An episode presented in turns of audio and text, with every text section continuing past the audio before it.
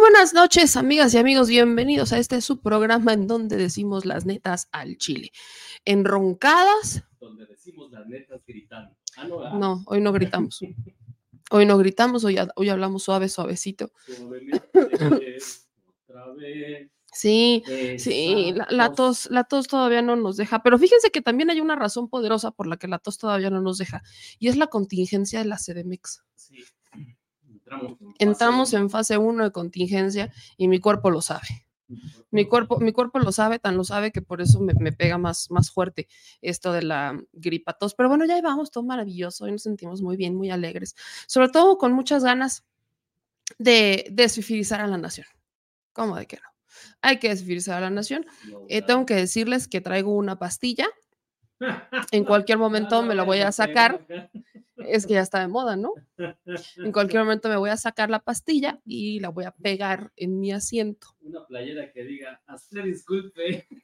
Sí, sí, sí, una playera que diga, con permiso, déjame, déjame, me saco mi pastilla y la meto aquí abajito. Y, la, y luego cuando, cuando la requiera de nuevo me la vuelvo a meter. El reciclaje. El reciclaje, es que sí, sí, sí, el reciclaje de pastillas, como de que no, eh, viva México. Mujer verde. Exacto, mujer, mujer verde, fiel. Aparte son verdes las pastillas que traigo hoy, son verdes. Oh, No, porque no se ve, mira, ¿No se ve? Por, las pastillas verdes. por las pastillas. Preocúpate cuando te diga, se fue patrocinada por las pastillas azules. Ah, ahora, Ahí sí, ¿por qué? Ahí sí, ahí sí es ya, pero preocúpate cuando te No. segmento patrocinado por la pastillita azul. No nos preocupemos todavía. Todavía no, ¿por qué me quitas mis pastillas? Ya te No, antojaron mis pastillas. bueno, Eh, mientras te querías, azul, quieres la azul, ¿verdad? Quieres la azul. ¿Cómo de que no? Eres tremendo. Que eres eres la azul. No, Sí, pues, no, sí traigo pastilla para ver si, si de esta manera, este, puedo hablar un poco, caminos. exacto, puedo abrir, puedo abrir camino en mi garganta y obviamente aquí traigo mi, mi Ay, bebida refrescante que es tibia, por cierto. brava, ¿eh? Gracias a Desde todos por sus, desde anoche, desde anoche andamos bravos, oigan, sí. Ah, Debo decir que descansé, desperté, Puebla estaba incendiado y yo seguí descansando. No había bomberos. Y no había bomberos, fíjense, y no había bomberos. Pero ya, pero ya, este, más adelante les voy a contar el chisme de cómo se bajó, o sea, más bien o bajaron La bajaron. O la bajaron. a, a- a cierta funcionaria. Bueno, ni funciona, la funcionaria. vocera, que le hace competencia ahí a- a- al, al saco de puse, un poquito. Te dije que no sé quién tiene el récord de mayor tiempo. Pero bueno, vamos a darle, mi gente, de porque tiempo. Ya vamos a hablar de muchos temas en un poquito, en ratito más ya vendrá nuestro querido Eddie Small, pero quiero que empecemos platicando justamente sobre este reportaje del New York Times, que no le veo ni pies ni cabeza. He leído a, varios analistas, he escuchado varios periodistas hablar del tema, eh, serios en México, Estados Unidos y demás, y el cuestionamiento es el mismo. ¿Esa es una nota? Eh, Es pregunta. ¿Esa es una nota? ¿Es una opinión? ¿Es una justificación? ¿Es un acto de campaña? No, no- no entiendo cómo está la cosa. Porque la, nota inicia con una cabeza como para intentar demostrar la complicidad del gobierno de Andrés Manuel López Obrador, o particularmente de López Obrador con el cártel de Sinaloa actualmente, no en 2006, pero la nota termina desmintiéndose a sí misma al interior. E- Es una cosa mm, maravillosa, pero todo esto inicia justo con la mañanera, porque el presidente Andrés Manuel López Obrador responde las preguntas que envía eh, la reportera, la coordinadora de editores eh, aquí en México, que envía y la responde en público y le va respondiendo punto por punto, punto por punto, punto por punto. Creo que vale la pena recordar lo que dijo el presidente en la mañanera y, a partir de ahí vamos a empezar este análisis porque eh, sí, yo insisto, eh, ¿esta es una nota? O, tenemos que pensar que fue mera coincidencia que Xochitl Galvez hace unos días se reuniera con el consejo editorial del New York Times y entonces mágicamente sale esta nota como en un acto desesperado de hacerle eco a otras tres notas que ya habían sido desestimadas, pero ahora viene como el 2.0 y la nota al, al interior, de, o sea, dentro de su propio texto, se desmiente. Es una cosa fabulosa, pero vamos desde el principio, porque esto fue lo que le preguntaron al presidente, que posteriormente se convirtió en esta nota. ahora a leer lo del ultimátum del New York Times. de la corresponsal en México del New York Times. ¿A qué hora recibiste el documento? En la mañana. En la mañana. Y te pusieron a las... A las 5 de la tarde era la, A ver, el momento para... Ya, ya estamos fuera de tiempo.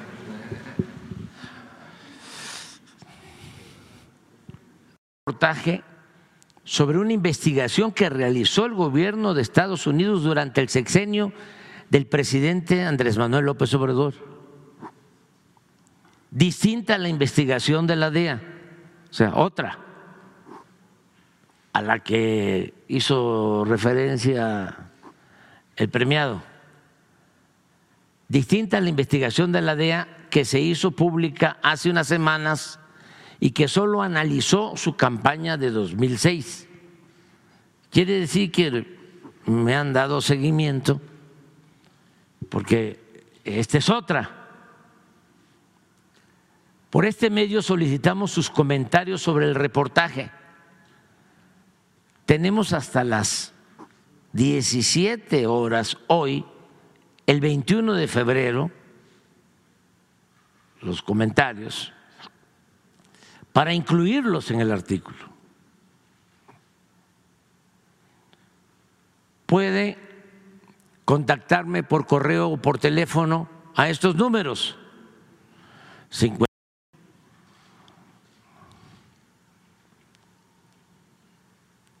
En gran parte, la decisión se tomó tras la reacción del gobierno mexicano cuando Estados Unidos arrestó al general Salvador Cienfuegos en 2020. O sea, nos tuvieron miedo, porque a México se le respeta. Todo eso es falso, completamente falso. ¿Sabía el presidente o miembros de su gobierno sobre una investigación reciente? No, porque es falso lo que sostiene. De ser así, ¿qué reacción hubo dentro de Palacio Nacional? Pues nada, la nada. En caso de que sea la primera vez que escuchan de esto, ¿qué opinión les merece? Nada de que ustedes son unos falsarios los del New York Times y quienes este, les mandaron a hacer el reportaje. Dos, según documentos que examinamos y entrevistas que tuvimos con gente cercana a la investigación, a la investigación que hizo el gobierno de Estados Unidos. Un informante contó que uno de los confidentes más cercanos del presidente se reunió con Ismael Zambada García, uno de los principales capos del cartel de Sinaloa, antes de las elecciones de 2018. ¿Cómo responden a ese testimonio? ¿Cuál es? ¿Cuál es el testimonio? Vamos a esperar.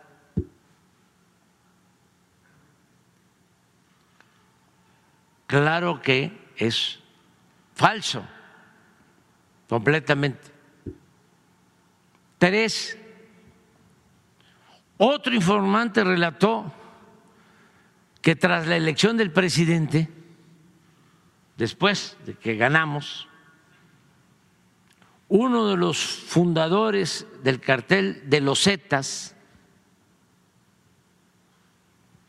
pagó cuatro millones de dólares a dos aliados de López Obrador. Uno de ellos un ayudante oficial y el otro un asesor no oficial. Vamos a ver quiénes son. Con la esperanza de salir de prisión ¿Cómo responden a ese testimonio? Pues que es otra calumnia.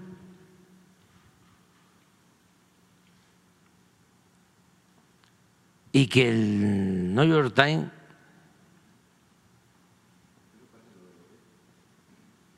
es mm, mucho mejor el reforma, mucho mejor el reforma. No, este está al nivel de alarma.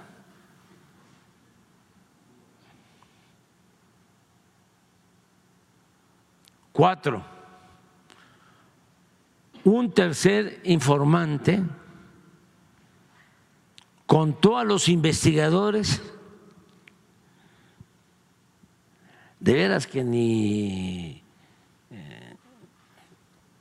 en ninguna parte, porque no quiero, este, hay pasquines así, inmundos.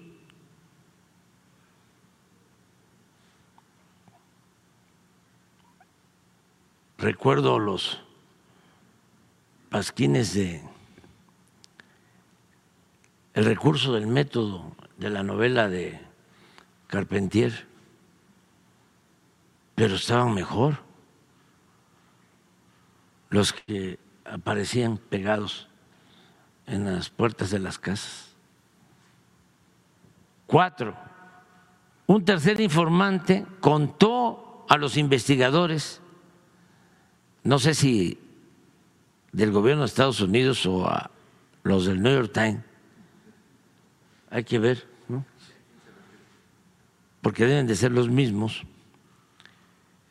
que los carteles estaban en posición de videos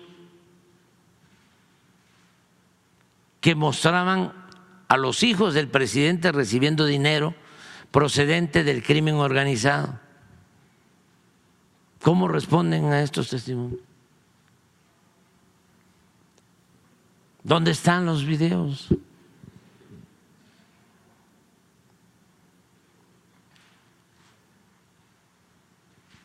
es una vergüenza, no cabe duda que este tipo de periodismo está en franca decadencia. Es un pasquín inmundo, el New York Times. Cinco, la investigación, no sé si del periódico o del gobierno, también rastreó independientemente pagos de miembros del crimen organizado a intermediarios del presidente. Al, menos uno de esos pagos ocurrió más o menos al mismo tiempo que el presidente viajó a Sinaloa en marzo de 2020 para reunirse con la madre de Joaquín Guzmán Loera. O sea, fui a buscar el dinero o fuimos porque mientras yo me entrevistaba con la señora, este, el que fue conmigo recibió el moche. En esta primera parte, lo que dice Andrés Manuel López Obrador eh, ya de por sí es revelador. Miren, el New York Times publica esta nota que se titula Estados Unidos indagó acusaciones de vínculos del narco con aliados del presidente de México. En la nota, el New York Times inicia ¿no? explicando a grandes rasgos que se descubrió información que apuntaba a posibles relaciones entre narcotraficantes y personas cercanas al presidente Andrés Manuel López Obrador cuando ya ocupaba el cargo. De hecho, los dos, eh, eh, reporteros que escriben esta nota, Alan Führer y Natalie Kitreff, dicen que es completamente distinta a las ya extintas notas de ProPublica, de Anabel Hernández y de Inside Crime. Dicen que los funcionarios de ley indagaron durante años afirmaciones de que aliados del presidente de México se habían reunido con cárteles del narcotráfico y que de hecho habían recibido millones de dólares luego de que asumió el cargo. Pero en la misma nota, y empiezan las contradicciones, dicen que Estados Unidos nunca abrió una investigación formal. O sea, Inicias tu nota diciendo que Estados Unidos indagó acusaciones, pero en tu tercer párrafo dices que Estados Unidos nunca abrió una investigación formal. Concluyeron que había poca disposición del gobierno estadounidense para rastrear acusaciones que pudieran implicar al líder de uno de los principales aliados del país y que tres personas, porque esta es una nota de estas fuentes que nunca mencionas, que nunca dices quiénes son, ni siquiera los emplazas en un lugar, en un momento, no, no, no dices absolutamente nada, solamente dices tres personas. Es como de esos cuando no sé, eh, dices, es que mi vecino me dijo que Pedrito, el de la tiendita, le dijo que la tía de la de, enfrente eh, acababa de agarrar un nuevo coche porque el coche que tenía estaba viejo, pero entonces el coche estaba pasado, pero nadie vio el coche porque nunca hubo coche, pero me dijo la tía de un primo de un amigo. E, esa es la nota más o menos del New York Times, para que me entiendan. El presidente dice en esta mañanera, pues le responde, les da esta réplica, que pues básicamente todo es falso, pero se supone que se hablan de unos disque audios, en videos en donde se implica a la familia del presidente Andrés Manuel López Obrador y, y, sobre todo a sus hijos. Pero más adelante, en la misma nota, te dice, no obstante, aunque los esfuerzos recientes de los funcionarios estadounidenses identificaron de sí y organizaciones delictivas. Espérense, todavía no acabo ahí. La misma nota dice, Buena parte de la información recolectada por los funcionarios estadounidenses provenía de informantes cuyos testimonios pueden ser difíciles de corroborar y en ocasiones resultan ser incorrectos. Los investigadores de Estados Unidos obtuvieron la información mientras seguían las actividades de los cárteles del narcotráfico y no está claro qué tanto de lo que los informantes les dijeron fue corroborado de manera independiente. Se habla de ciertos registros, que uno de los personajes cercanos a López Obrador se había reunido con Ismael Zambada, uno de los altos líderes del cártel de Sinaloa, previo a su victoria en las elecciones del 2018. Y bueno, eh, si hablan de eh, Julio Scherer, que fue a entrevistar al Mayo Zambada hace añísimos, pues esa sería quizás la única relación, pero bueno, Julio Scherer ya ni siquiera está entre nosotros, está hablando el papá, pues. Ahora, y esa creo que es, de hecho, creo que esa es la única foto que existe del Mayo Zambada con Julio Scherer, cuando, cuando, cuando Julio Scherer entrevista al Mayo Zambada. Y, no hay más fotos de Mayo Zambada, por cierto, pero eso ya pasó añísimos. Según esta propia nota, eh, los investigadores consiguieron información de una tercera fuente que sugería que los cárteles del narcotráfico tenían videos de los hijos del presidente recibiendo lo que se describió como dinero del narco, según consta en documentos. ¿Qué documentos? No, o sea, nunca pusieron los documentos, no dicen en dónde están los documentos, no existen, o sea, no, no te mencionan, no te, no, no, no te dirigen hacia dónde podrían estar estos documentos, queda completamente ambiguo. Dicen los agentes de la ley, no te dicen si es la DEA, no te dicen si es el Departamento de Justicia, no te dicen si son los fiscales, no. Solamente te dicen que los agentes de la ley estadounidenses logran rastrear por su cuenta pagos de dinero de personas que se creían ni siquiera están seguros, que se creían eran operadores del cártel a intermediarios de López Obrador. Y esto dijeron dos personas con conocimiento de la investigación. ¿Qué dos personas? Chuchita, la de la tienda, Pedrito, el de la esquina, el mm, Toño, el mecánico. ¿Quién?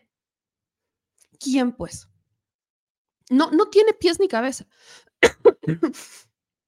La misma nota, de hecho, intenta emplazar, porque lo que empiezan a hacer, y eso es lo que me doy cuenta en la nota, empiezan a meterte contexto de lo que ha estado pasando, del poder que tienen los cárteles en México, te meten un poco más el contexto de cómo se han fortalecido los eh, grupos criminales en México, te meten contexto sobre las relaciones de México y Estados Unidos, y entre esos contextos te van metiendo bytes que ni siquiera son comprobables. Te hablan de fuentes, nunca ni siquiera te las mencionan en un entorno, nada. Te hablan de agentes de la ley, ¿cuáles? Tampoco te dicen ni para dónde. Y todo te lo manejan de una manera completamente ambigua. Esto para el periodismo no, sirve para nada. Si esto fuera una columna de opinión, otra cosa sería, porque es una opinión. Cuando tú estás emitiendo una opinión, no necesariamente necesitas mostrar y revelar fuentes o eh, ser más riguroso. No, es una opinión y pues con la opinión te quedarás si es muy tu opinión y puede que no la compartamos y ya, pero no es un hecho eh, labrado en piedra. E, el caso de esta nota es que no es una opinión, te la venden como un reportaje que titulan como si Estados Unidos indagara acusaciones de vínculos, contra, de vínculos del narco aliados a Andrés Manuel López Obrador, en estos momentos te ponen en la propia nota que no se pudieron corroborar ninguna de las declaraciones, que la indagatoria tampoco llegó a mucho, que ni siquiera se abrió una investigación formal y que eh, no, nunca tuvieron de realmente una manera de verificar la información que se les daba. E, esa es la nota del New York Times uno de los grandes medios del mundo. Lo peor es que ahí no acaba la cosa. En la opinión, Jesús García, periodista de la opinión, él entrevistó a Kirby del Departamento de Justicia. y John Kirby, que él está, eh, él es de hecho portavoz de Seguridad Nacional eh, de la Casa Blanca, John Kirby le responde que nunca hubo ninguna investigación sobre el presidente López Obrador, que jamás ni siquiera llegaron a la investigación. Quiero que ustedes escuchen lo que publican en la opinión, que es el audio de John Kirby, portavoz de la Casa Blanca en materia de seguridad, sobre la supuesta investigación de la que habla el New York Times, que ellos dicen nunca existió.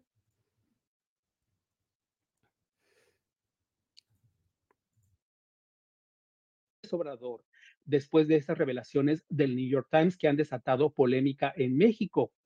Les voy a dejar el audio exactamente de lo que dijo el eh, portavoz de la Casa Blanca en la conferencia virtual. As I think uh, the Department of Justice has uh, already made clear, uh, there is no investigation into President Lopez Obrador, um, and they DOJ would have the, have the responsibility to review any allegations. So I'd have to point you to, uh, to, to DOJ on that. Um, and then look, look, separate and distinct from that discussion, obviously we continue to work with Mr. Lopez Obrador's administration to do what we can to to deal with this unprecedented migration in the hemisphere and the um, and the uh, and the situation at the border, which continues to be uh, a key focus for President Biden and for this administration. Another reason why we we uh, we had, we were hopeful about that Senate deal to to, uh, to pass the supplemental funding, which included additional funds for uh, for security at the border. But uh, again, I'd have to point you back to, to DOJ for anything specific. And, and as they've already said on the record, there is no investigation into President Lopez. Así fue como respondió John Kirby sobre una posible indagatoria sobre Andrés Manuel López Obrador. Es decir, no hay una investigación abierta al presidente de México por parte del gobierno de los Estados Unidos. Tampoco establece eh, o da una opinión más amplia sobre lo publicado por el New York Times y también destaca la relación bilateral entre México y los Estados Unidos, principalmente en el problema con la frontera y la inmigración, que ha sido uno de los retos más importantes para el gobierno estadounidense. El presidente Joe Biden ha enfrentado críticas por parte de los republicanos por la forma en que ha manejado la frontera y el incremento de inmigrantes llegando a este punto entre México y los Estados Unidos. Ahí está básicamente John Kirby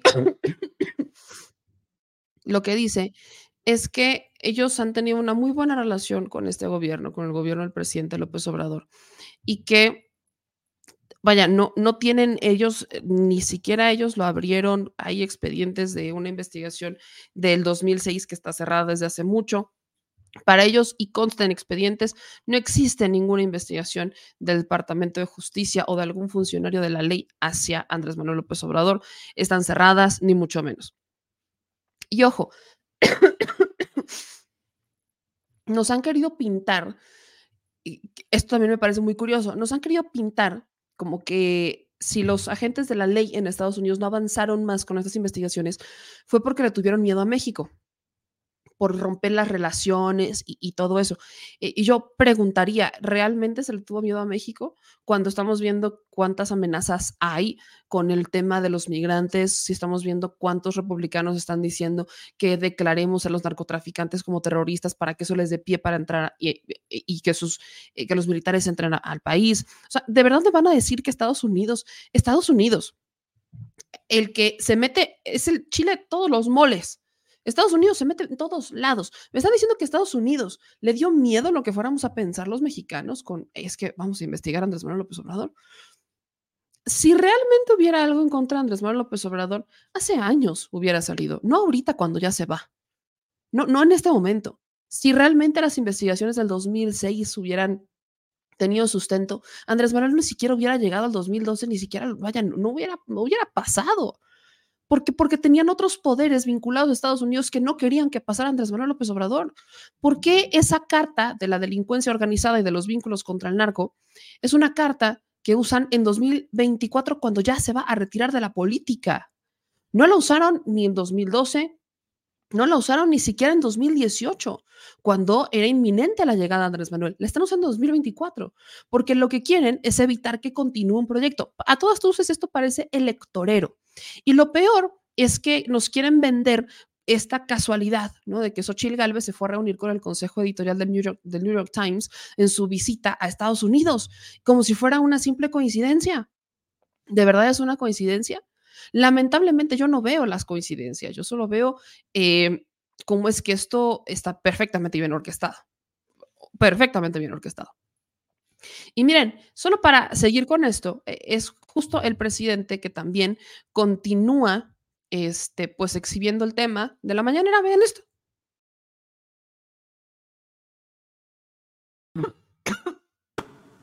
La mala leche. Al menos uno de esos pagos ocurrió más o menos al mismo tiempo que el presidente viajó a Sinaloa en marzo de 2020 para reunirse. O sea, yo viajé a Sinaloa para reunirme con la madre de Joaquín Guzmán Loera. Yo fui a reunirme con la madre de Joaquín Guzmán Loera. Cuando este, fui a a supervisar un camino que se construyó, que por cierto ya hasta lo inauguramos, de Badiraguato a Guadalupe y Calvo, Chihuahua. Y en el campamento, en la supervisión, pero además pública, estaba la señora que quería hablar conmigo para entregarme una carta en la camioneta este, una carta para que le ayudara a que una de sus hijas pudiese visitar a su hijo en Estados Unidos, en la cárcel, y que yo le ayudara con el gobierno de Estados Unidos. Me dio la carta, me bajé, porque ella ya estaba mayor, me bajé, la saludé y me entregó la carta y la carta se la entregué al secretario de Relaciones Exteriores para que hiciera los trámites en la embajada del gobierno de Estados Unidos en México, con el propósito de que le dieran la visa para que fuera a visitar a, a su hermano, a su hijo. No, a su hermano, porque la, que la, solicitaba para una de sus hijas. ¿El presidente estaba enterado de estas transferencias de dinero o ocurrieron a sus espaldas? ¿A cambio de qué podría haberse dado esos pagos? Seis, cuando se publicaron los trabajos de ProPública, de este, este premiado, ¿sí? sobre supuestas conexiones del crimen organizado a la campaña de 2006 de López Obrador, el presidente dijo, ¿cómo vamos a estar sentados en la mesa hablando del combate a la droga si ellos o una institución de ellos está filtrando información y dañándome. En la mañanera del primero de febrero, palabras más, palabras menos, sí expresé esto. Y cuando vino la comisión,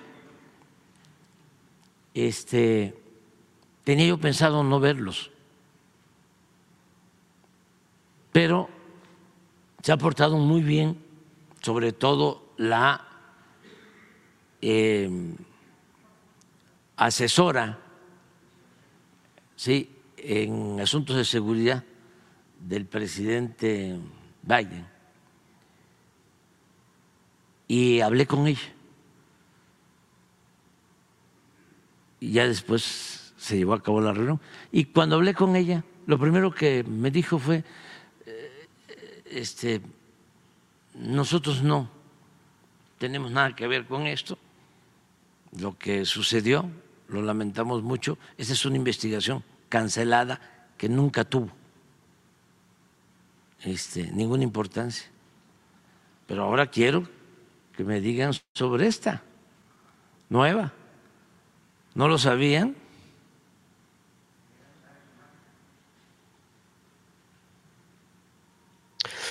Y pues para hablar justamente sobre esto que ya se venía advirtiendo, que ya se venía viendo, que se venía trabajando, se venía cosechando, vamos a hablar con nuestro querido Eddie Small, porque justamente él ha estado diciendo desde hace dos años, si no estoy mal, que este, estas cosas iban a pasar. Digo, se sabe, se sabía, no es como que no no estuviéramos advertidos de que esta guerra sucia o que de esta guerra, pues sí, sucia a través de los medios de comunicación, aprovechándose lamentablemente del prestigio de unos eh, periodistas para darle credibilidad a una nota que no tiene sustento, pues es, eh, es algo que ya se veía venir. Mi querido Eddie, yo te agradezco mucho que te conectes. ¿Cómo estás? Hola, bien, ustedes, meme.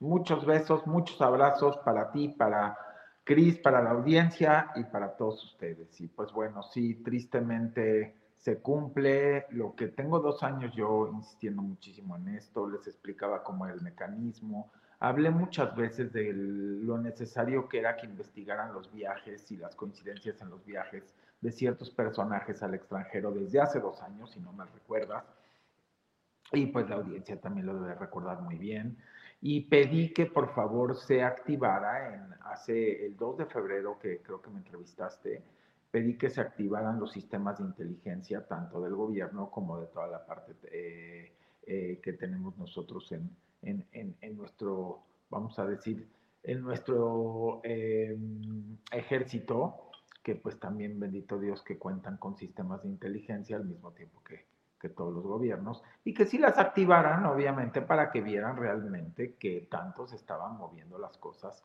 eh, pues en otros lugares, porque a final de cuentas es un tema de seguridad nacional.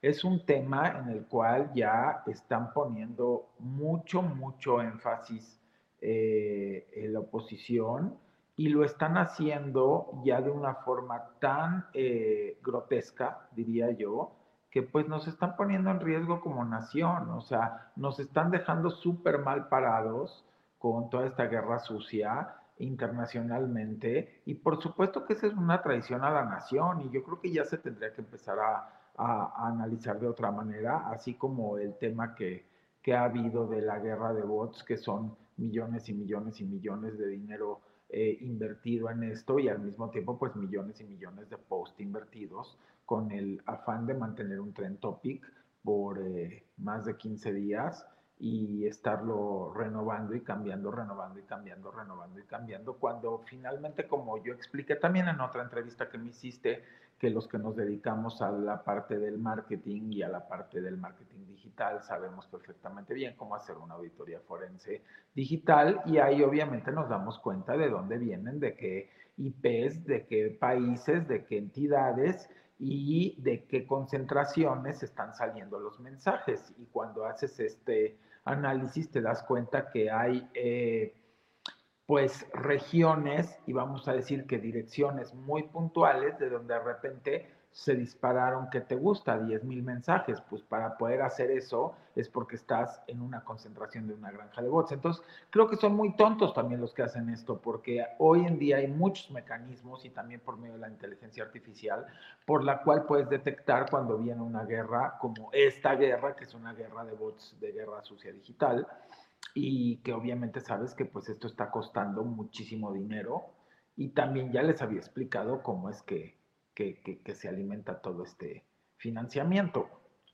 no les debería de sorprender porque cuando viene todo el relajo y podríamos rescatar todas esas entrevistas y los posts que yo he puesto en la red X, que en ese tiempo era Twitter, cuando quitaron y trataron de hacer todo para boicotear a Trump en las elecciones pasadas, yo les comenté que se había metido un billón, billón, escúchenlo bien, un billón de dólares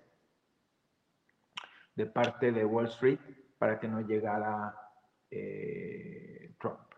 Entonces, ¿por qué? Porque había que repartir por todos lados. Es, miren, esto funciona así, eh, la derecha funciona así. Es un media fair, pero es un law fair, ahorita lo explico en español, es un vote fair, es un money fair. Y lo tienen que entender así. En este caso, pues obviamente está también todo ya conjuntado. Están buscando cómo articular, y esto pues tiene tiempo, eh, este tema que es la guerra por medio de los aparatos judiciales, que es guerra sucia por medio de los aparatos judiciales, la guerra por medio de todo el tema mediático y digital, la guerra por todo el tiempo, eh, las formas de ver cómo asustan y de esa manera eh, pues bloquean el voto por medio del miedo con estas campañas, que obviamente que en este tiempo pues ya está más difícil que funcione aquí, en mucho tiempo les funcionó, y el Money Fair, que es bueno, finalmente todo este conjunto de financiamiento que viene privado para hacer este tipo de cosas.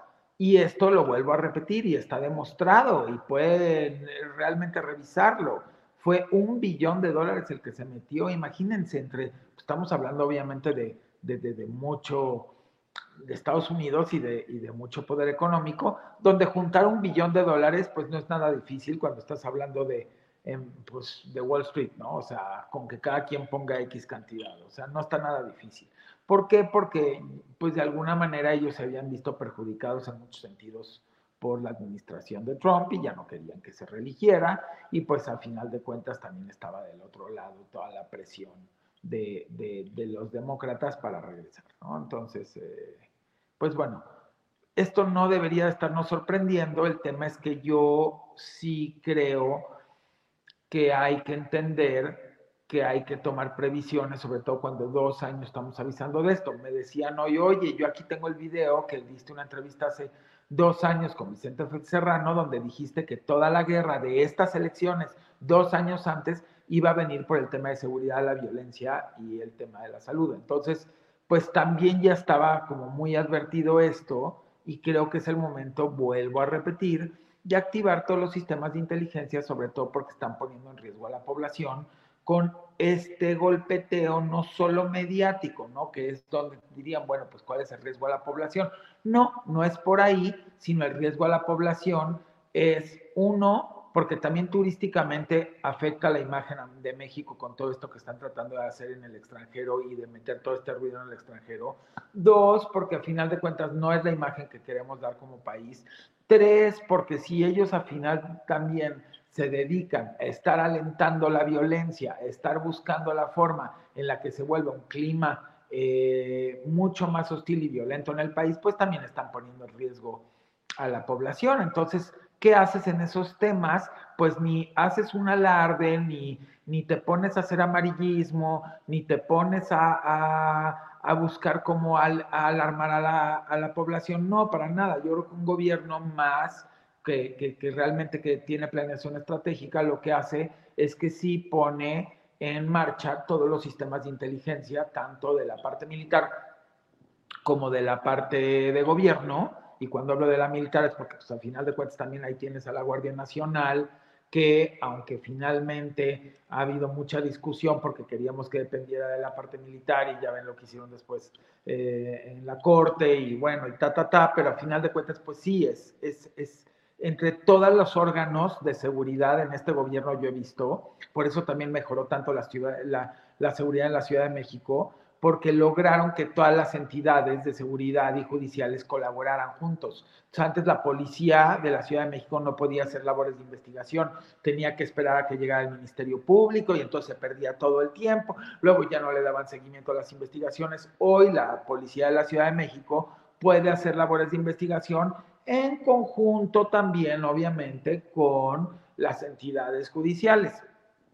Eso ayudó muchísimo y, e hizo una reducción bestial en los delitos de alto impacto en la Ciudad de México y lo pueden estudiar, no es magia, porque creo que también de ahí es una muy buena iniciativa para los órganos federales en este a lo mejor nuevo sexenio que viene y buscar esa colaboración y buscar cómo preparar mejor a las policías municipales, estatales, obviamente subirles el, el sueldo, porque necesitan tener un mejor sueldo para que nadie los copte, eh, tener equipo de primera. eh, o sea, si realmente queremos y aspiramos a tener una policía de élite en este país, sea municipal, sea estatal, sea Guardia Nacional, sean todas las policías, sea de la Ciudad de México, si aspiramos a tener esa policía de élite, le tenemos que dar sueldos de élite, adiestramiento de élite, capacitación de élite y equipo de élite, porque de lo contrario no se puede. Y eso, perdón que me desviara tantito, pero pues ya como que lo quise meter porque me han estado preguntando mucho que cuál sería mi visión en el tema de seguridad, ¿no? Sobre todo en,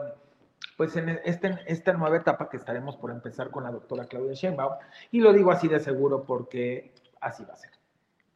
Eh, y pues de alguna manera nos deja todas las bases y los cimientos, todo lo que se hizo con la Guardia Nacional del presidente Andrés Manuel López Obrador, porque mucha gente no se da cuenta que para llegar a este punto en el que estamos, donde están bajando ya las incidencias mensuales de homicidios, tuvimos que haber pasado por llegar y tomar la herencia de gobiernos anteriores con colusión y corrupción en el crimen organizado. Paso uno, desarticular la Policía Federal, donde eh, el responsable de la Policía Federal en tiempos de Calderón era el que estaba coludido con el narco y con el eh, crimen organizado y pues obviamente no podía continuar la Policía Federal. Paso dos, crear la Guardia Nacional. Paso tres, generar la convocatoria para poder eh, reclutar a todos los que van a estar en la Guardia Nacional. Paso cuatro, ya que los tienes reclutados, también necesitas a la par, paralelamente, haber estado construyendo eh, distintas facilidades en los estados y en los municipios para que la Guardia Nacional pueda estar, eh, cuarteles o como ustedes le quieran eh, llamar, ¿no? Luego, paso 5, pues todas las licitaciones, compra de equipo. Paso 6, ya tienes el equipo, ya tienes a la gente, adiestrarla, capacitarla. Paso 7, ponerla a operar. Paso 8, ya después de que la pones a operar, pues encontrarte con todos los vicios ocultos y todo lo que va sucediendo. Paso 9, empezar a obtener resultados. Claro, eso la gente no lo entiende, porque la gente, me refiero a la oposición, ellos querían que se apretara un botón y todo el daño de por décadas en un botón, en un día, ¡pum!, desapareciera por arte de magia. Pues eso no existe. La gente que conocemos de hasta a veces tener que ir a colaborar en empresas donde vienen de un caos total por mucho tiempo, ponerlas en orden lleva todo un tema de planeación estratégica, luego implementación, luego operación y luego resultados. Y esto lo explico para que podamos entender bien la lógica de cuáles son los procesos cuando te heredan una papa caliente con un problema grande por décadas o por muchos años.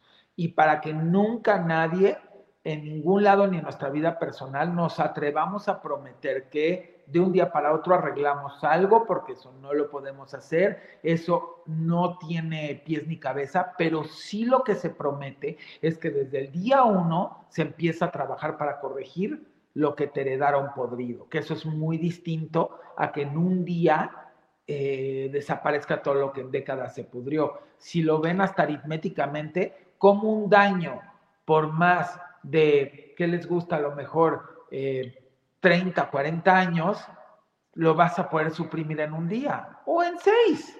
Pues no, es un proceso y lo vas viendo cómo va avanzando. Y lo más difícil es iniciar el proceso por todo lo que les acabo de explicar en el diagrama estructural desde desarticular eh, la Policía Federal.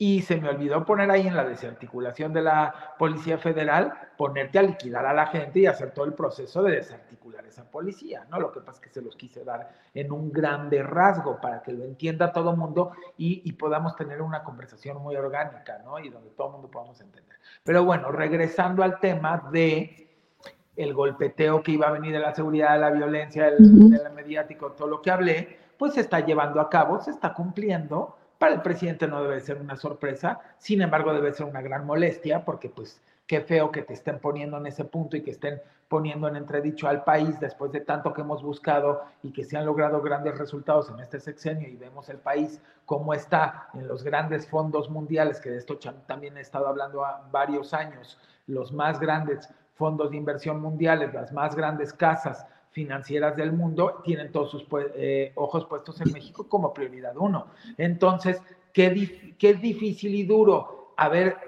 generado todo este trabajo durante más de seis años, con toda una, bueno, casi seis años que se van a cumplir más de cinco, con una pandemia, con guerra, con crisis global e inflacionaria para el presidente y su gabinete en todos los sentidos, y de repente que vengan estos de la oposición a rayar los cuadernos de México, a rayar los cuadernos de la población mexicana, donde todos deberíamos estar unidos para no permitírselos, a dañar nuestra imagen, como la están intentando dañar, a dañar por supuesto también al presidente y a su familia y al gabinete y a, y a, los mismos mexicanos y encima poner un clima de inestabilidad, de violencia como el que quieren poner en México y todo orquestado para regresar al poder, poder que no supieron ejercer y que no supieron mantener por incompetentes.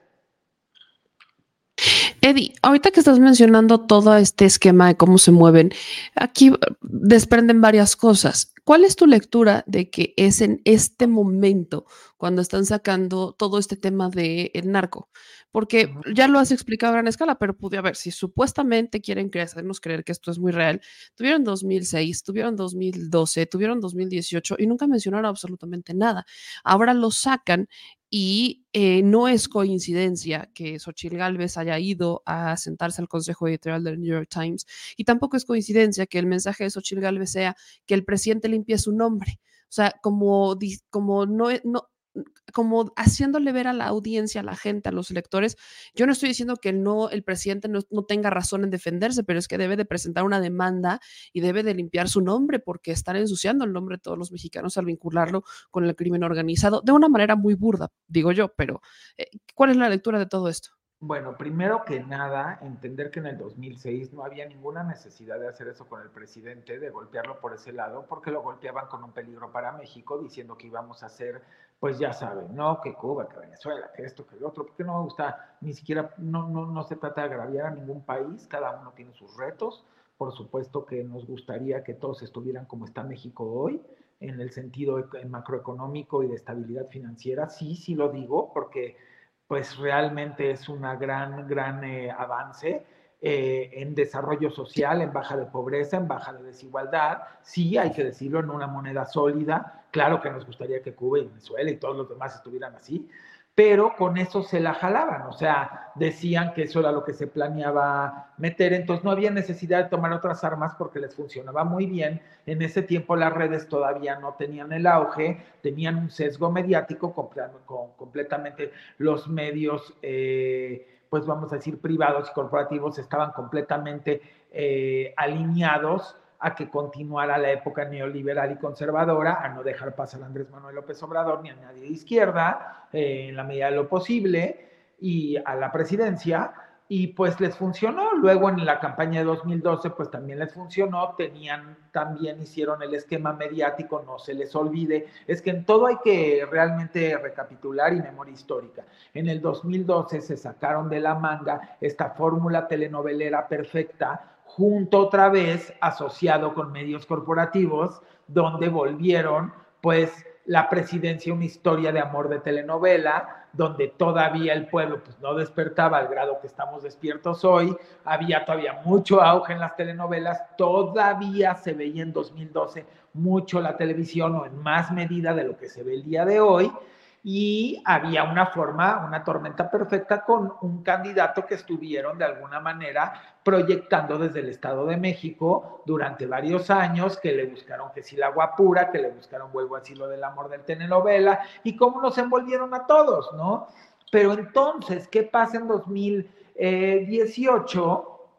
Viene el fenómeno Andrés Manuel López Obrador, ya con un auge y un arrastre donde la mayoría del pueblo mexicano votante está decepcionado del sexenio de corrupción, de violencia, que veníamos desde Calderón, porque hay que decir que Calderón fue el que la subió 198% versus los índices de Fox en asesinatos, bueno, Peña no la pudo contener, a Peña donde más podríamos decir que el sexenio de Peña en lo que se le carga más es en el tema de corrupción, ¿no? Y, y colusión, es, es, es, como lo que, de lo que más se habla, así como el de Calderón, pues completamente una asociación con el crimen organizado en corrupción para impulsar todo este tema de violencia, asesinatos y narcotráfico. O sea, son, todo, todo sexenio tiene como su, su highlight, en inglés, no sé cómo se le dice, como la parte donde podría subrayar, ¿no? El, el titular, ¿no? Con lo que podrías englobar y por supuesto que de ahí mil cosas más que vas bajando, ¿no? Pero pues quizás podríamos decirlo así.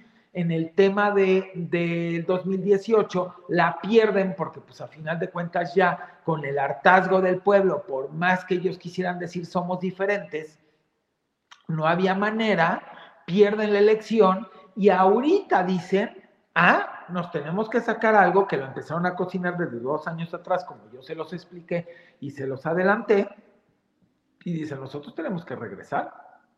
Lo que hemos perdido de dinero aquí, acuérdense que ellos siempre habían visto a México como un botín y lo que producíamos los mexicanos como parte del botín para ellos repartírselo entre poquitos. Entonces, pues por supuesto dijeron, esto ya no podemos, las arcas están vacías, estamos perdiendo mucho dinero, este cuate está apretando de mil maneras, este cuate está recaudando más, este cuate ya no nos da opción de, de colusión, este cuate ya no nos da opción de arreglos en lo oscurito, este cuate cada día se está poniendo más duro para enderezar al país, si no le quitamos esto, no se lo vamos a poder quitar después y aparte ha logrado de alguna manera tener la aprobación de la mayoría de la población, que está muy difícil con él. Necesitamos hacer un escándalo grandísimo de algo muy fuerte que sí pegue. Lo empezaron a planear hace dos años. Yo por eso se los advertí de esos dos años. Está en video y está por escrito, porque a mí todo me lo informan, porque desgraciadamente para ellos, mira, hoy me pusieron y hasta está en mi Instagram me puso alguien, una usuaria, porque me escriben pues, miles de mensajes, ¿no? Me puso, yo empecé a creer otra vez en, la voz política a partir de que vi una persona como tú, que con todo respeto me puso, blanca, que viene de tener una buena situación económica, que no tendría por qué estar sacando la cara por el pueblo como la saca y cómo, ha sido de aguerrido y cómo nos explica todo y cómo nos lo dice en, palabras en las que la podemos entender todo mundo que hoy te agradezco que estoy otra vez involucrada en esto. Y así me escribe muchísima gente y a mí me da mucho gusto porque por medio a lo mejor de eso que ella explicó, yo me puedo enterar, y lo voy a decir así de burdo, en el club de golf de lo que están haciendo estas gentes, en el club de tenis, en comidas, en cenas, en reuniones de empresas, en consejos, en viajes, en contacto que tengo pues internacional con mucha gente. Y sí, entonces tiene sus beneficios, estar de este lado de la historia, pero quizás haber de alguna manera pertenecido a ese, pues vamos a decir, a ese hábitat, ¿no? Aunque no comulgue con él, vamos a decirlo así, pero entonces uno tiene el beneficio de poderse enterar de muchas cosas desde antes. A mí me preguntaban hoy, explícanos cómo nos pusiste el 2 de febrero cuál era el mecanismo y cuál era la razón del viaje con santo y seña de la candidata de oposición y el equipo y por qué habían llevado a tantísima gente y por qué se habían colado muchos gente de empresa y gente de otros ámbitos.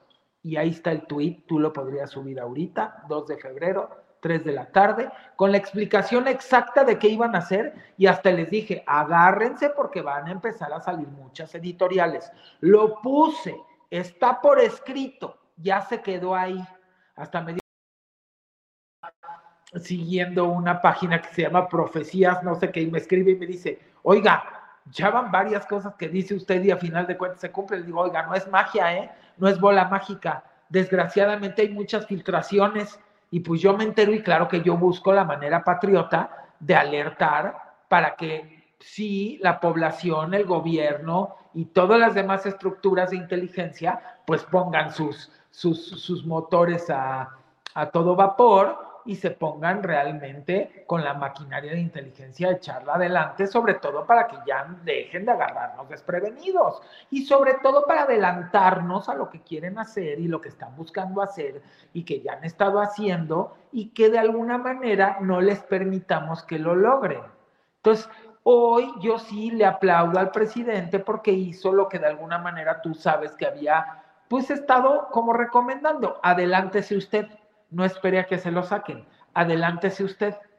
Entonces, él se adelantó hoy, él presentó la carta, él dijo lo que le querían pedir que respondiera y de cara a la nación y nada en lo oscurito le dice, nación, me están queriendo volver a acusar de esto, nación, se los abro para que ustedes tengan a la opinión pública, nación, por supuesto que esto no es cierto, nación y población, exijo a Estados Unidos y al gobierno de Estados Unidos que me dé una explicación, explicación que ya llegó muy poquito tiempo después y que confirma la Casa Blanca y dice no hay ninguna investigación para el presidente Andrés Manuel López Obrador, no tenemos absolutamente nada y queremos dejarlo muy claro, salió la persona que se encarga en la Casa Blanca del tema de seguridad y ya lo confirmó. Con esto lo único que demuestra es lo que yo les vengo diciendo durante dos años y lo que escribí el 2 de febrero en ese tweet a las 3 de la tarde, que se confirmó porque les dije, está teniendo muchas reuniones. Yo no sé si pueda subir el tweet, sería muy interesante que lo leyera la audiencia, porque ahí viene exactamente lo que les puse el 2 de febrero y cómo se cumple a cabalidad. Las reuniones con los medios, cuál era la estrategia, cómo iba a funcionar y cuál era la razón y por qué lo estaban haciendo desde el extranjero. Está muy claro el tweet. Entonces. De pues, hecho, lo dijiste este también caso- acá. O sea, también en ese espacio lo dijiste súper clarito. Sí, yo en este caso sí creo que fue lo correcto lo que hizo el presidente. Yo creo que adelantarse, acuérdate lo que dicen, el que es primero en tiempo es primero en derecho. Esa es una premisa para que toda la audiencia sepa y todo el mundo que nos esté escuchando en el tema de leyes. El que es primero en tiempo es primero en derecho. Si tú, el que pega primero, pega dos veces. Entonces, no sé si se alcanza a leer, ¿verdad? Y si sí es ese, porque no lo alcanzo a leer yo. Pero tú lo Pues sí. podrías leer a lo mejor, meme. Es justo el de 2 de febrero que dice, eh, se va a Estados Unidos y pacta con medios corporativos y chayoteros de allá. Nadie la puede revisar cuánto les pagará y bingo, de pronto tendremos muchas editoriales y clips adulándola desde allá y haciendo guerra sucia a su contrincante y no hay forma de checar a quién y cuánto les pagó, pues las harán pasar como noticias orgánicas. La estrategia de ellos es, si lo dicen desde afuera, pega bien adentro. Ya no saben ni qué inventarse al saber que ya perdieron. Eh, o sea, ahora, Eddie, eh, esto, a ver, esa estrategia me queda, es, muy clara, pero electoralmente les funciona. O sea, el pueblo hoy está muy despierto y hoy eh, vemos las reacciones de la ciudadanía a una nota del New York Times que se ha considerado uno de los mejores medios, uno de los grandes medios en el mundo y que pues no, no tiene sustento, no tiene, no tiene absolutamente nada, parece más una columna de opinión. Es más, si hubiera sido una columna de opinión, pues todavía dices, pasa, pero te la venden como un reportaje donde dentro del propio reportaje se desmiente y vuelve a ser un intento fallido de eh, despistar al, al- electorado, ¿no? Bueno, porque realmente no tiene más que la intención de Río Revuelto, ganancia de pescadores, porque esa es la filosofía y la misión y visión de la ultraderecha y de la derecha en el mundo. Eso es lo que ha estado buscando durante todo el tiempo. Siempre es Río Revuelto, ganancia de pescadores. Si tú te pones a pensar por qué ganó Milei en Argentina, es porque todos los días salía a los medios a incendiar los medios, diciendo cosas del Papa, diciendo cosas de la mamá y del papá, que él no hablaba con la mamá y el papá y que no quería volver a saber de ellos, eh, atacando a las mujeres, siendo misógino con las conductoras, gritándoles al aire.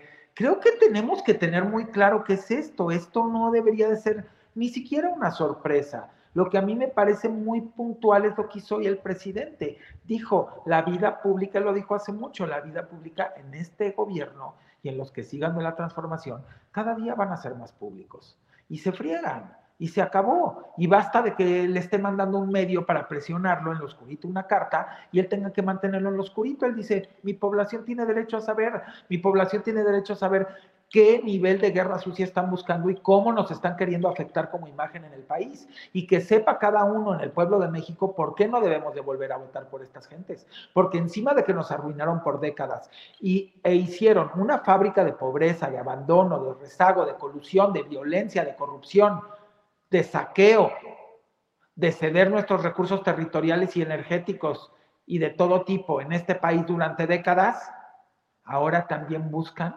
poner en mal al país y ponernos mal a nosotros.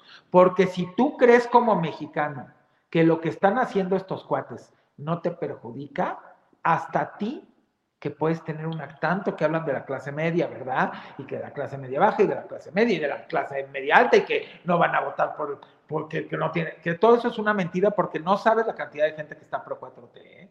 No tienes idea de esas clases, todo eso es un mito.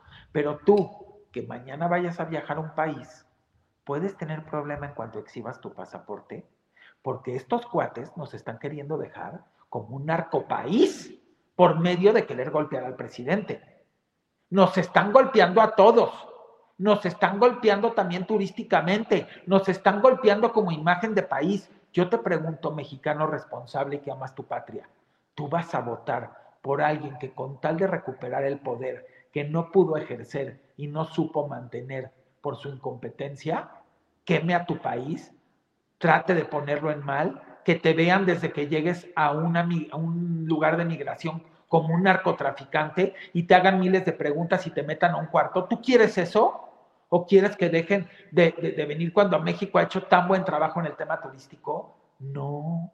Y que, y que esto perjudica de mil maneras. ¿A ti se te hace eh, correcto que para ganar una elección golpeando busques arruinar la imagen de tu primer mandatario, que finalmente también es la imagen de tu país, solamente por capricho, sin ningún sustento y sin ningún argumento, e ir a otros países a buscar cómo cabildear para, para, para que lo golpeen como lo hicieron y como yo advertí ese 2 de febrero, porque a mí sí me alertaron, la verdad, bendito Dios, y por eso digo, bendito el club y bendito todo, y bendito las, los consejos y bendito todo, porque a todo mundo se le sale, a veces se le sale a los hijos de los que están planeando todo esto. Y me vienen y me cuentan, porque bendito Dios, al ser personaje público, pues también uno tiene fans por todos lados y hay muchos que les vale y ellos finalmente te vienen y te cuentan las cosas y te dicen cosas que se enteraron en cenas, en cosas, en reuniones, muy fuerte. O sea, están buscando golpear muy fuerte y hay mucho dinero metido ahí, ¿eh? ya, yo lo he venido advirtiendo, hay un lanal y tienen un lanal. Si en Estados Unidos les digo que metieron un billón de dólares para que no llegara Trump la vez pasada, billón, billón con B grande, billón, no millón, billón. Eddie, ante este, ante este escenario que... Lo único que, perdón, MM, no te preocupes. Algo nada más que es chiquitito de lo que me preguntaste. En lo único que yo le hubiese recomendado a, nuestro señor presidente, todo lo que hizo bien de adelantárseles, de que el que es primero en tiempo es primero en derecho, del que pega primero pega dos veces, de hacerlo público todo, de no tener nada en el oscurito, de reclamarles, de exigirle a Estados Unidos que finalmente se pronuncie, quizás no hubiera dado los teléfonos. Eso es todo. Es como Así. lo único. Lo único que yo creo que pues que no era necesario, ¿no? Porque al final de cuentas no son teléfonos de alguien que, o sea, que trabaja en el gobierno y que entonces el teléfono pertenece al gobierno y que por transparencia sí lo puedes decir, sino que esto era algo como, pues los suyos, ¿no? A donde podían contactar a, a la persona, ¿no?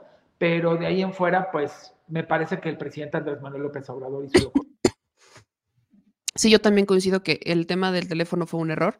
Y, justamente el tema del teléfono, pues es ahora lo que está, eh, tenemos a un INAI que ya abrió una investigación en contra del presidente por la publicación del teléfono. Pareciera como que esa es la vía de escape para... Exacto, como que es la vía de escape para desestimar eh, todo lo que se está argumentando en contra de una nota. Y yo coincido, el, el teléfono no se tuvo que haber leído, ¿para qué? No, no, no, no necesitabas ni mucho menos. Pero Eddie, eh, ante todo esto, ante toda la, el dinero que se le está destinando, ¿crees que sea suficiente para levantar a Xochitl? No, no, al contrario, la va a hundir más. Acuérdense de mí, yo ya se los he venido diciendo.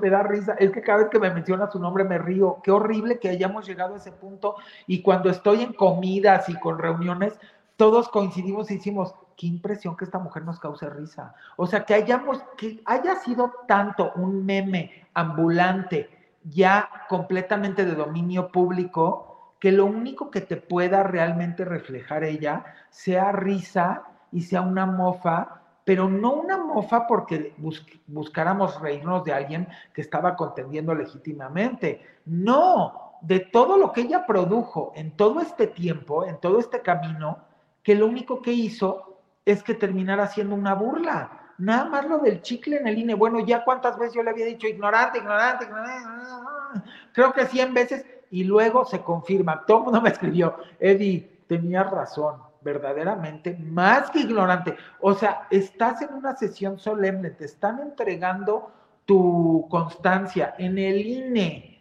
enfrente de todo el pueblo de México con cámaras, y agarras tu chicle y lo pegas en la silla del, del INE, o si no fue chicle y fue pastilla, da igual, mija. Todavía se le ocurrió decirle a López Doriga, era una pastilla y todavía regresé a buscarla. ¡Ah! ¿Que se la tomó de regreso? O sea, no quisiera yo pensar eso, porque de verdad, ¿eh? no crean que estoy inventando, Sí. busquen el video. Le dijo No, sí. a López Doriga que, Que era era una pastilla. pastilla y que había puesto ahí, o sea, que la había puesto ahí y que luego había regresado a buscarla. Me está tratando de decir que se la volvió a meter a la boca. Sí, es, ah, eso, de, eso hay video. Yo, yo lo tengo. Tenemos ese video de cómo Dios primero se lo metió, luego lo regresó y luego se lo volvió a meter. O sea, sí, Dios sí pasó. mío, Dios mío. Pero, pero, a ver, yo les pregunto, ya les hablé de todo lo de que no tiene capacidad, no tiene conocimientos financieros, no tiene conocimientos económicos, no tiene conocimientos de ningún tipo ni del tema de energía, porque ya lo demostró en esa discusión en, el- en la Cámara, no sé si se acuerdan la discusión álgida donde estaba Sí. Rocío Nale también. Ya demostró que no tiene conocimientos ni, ni, ni protocolo, que va a Estados Unidos y le da órdenes al primer mandatario desde allá. O sea, siendo ella una candidata que no tendría ni por qué. Ya nos demostró que no tiene pudor cuando también vemos esa imagen grotesca comiéndose el, no voy a decir que, el órgano, vamos a decirlo así, que también fue vulgarcísimo. Y ya vemos lo que hace también ahí. ¿Qué te puedes esperar? O sea, de- definitivamente lo único que puedo decir es lo siguiente, y voy a ser como muy conciso. Votar por Claudia Sheinbaum y por Clara Brugada tiene simple y sencillamente una razón por qué son las indicadas, porque son capacitadas, experimentadas, aprobadas, comprobadas, y del otro lado, la candidata de oposición solamente tiene un solo nombre, improvisada. Entonces, ¿por qué vas a votar por una improvisada si del otro lado tienes capacitada, experimentada, probada, aprobada, formada, estudiada? Ay, Dios mío. O sea, no, no, no hay ni punto de comparación. Mil veces dije que, que debía de haber sido Beatriz Paredes o hasta Enrique de la Madrid ya de Perdis, porque por lo menos no hubieran hecho todo esto. Yo no veo a Beatriz Paredes ni a Enrique de la Madrid pegando un chicle o pastilla en el INE en las cámaras de toda la población viéndolos, entregándole su constancia en una sesión solemne y luego volviéndolo a tomar. Dios mío. Y no veo a Enrique de la Madrid diciendo que una empresa se conforma por 130% de acciones entre sus socios, ni a Beatriz Paredes. Y no veo haciendo todos los ridículos que ha hecho esta persona. De verdad, eh, yo diría que Dios la perdone porque tomó la peor decisión ese día viendo los pajaritos y las maripositas en la montaña, como ella dijo, ¿no? Que ahí fue donde decidió que sí. Ah, qué pajaritos y qué mariposas, ¿eh? Porque verdaderamente, híjole, qué ma- yo Fue la mariposa que se puso en su mano. El que la aconsejó y se confundió. Y estaba en una cueva oscura. Y se confundió y a lo mejor quién sabe qué estaba ella soñando o estaba en un viaje y pensó que eran mariposas y que eran pájaros. Porque lo único que le pudo haber aconsejado a esta mujer para contender con esas siglas fue un murciélago que te va a chupar la sangre y lo peor es que le están chupando la sangre también a ella. porque Sí. ella, una vez que termine todo esto, no va a poder estar cómoda en ningún lugar público en el país. Va a realmente ser apestada, pero les voy a explicar por qué. Pero lo disfruta. Yo quiero decir una cosa. Votante, plural, de donde seas, mexicano, vivas dentro del país o vivas fuera del país. Si yo te pongo ahorita play a un video donde la candidata X de oposición te dice a ti lo siguiente, tengo que aceptar la mea culpa de que los gobiernos del PRI y del PAN hicieron tanta corrupción y tanto abuso que todos los mexicanos quedaron hasta la madre de eso. Y tres doritos después te dice, mexicano, vota por mí, represento al PRI y al PAN.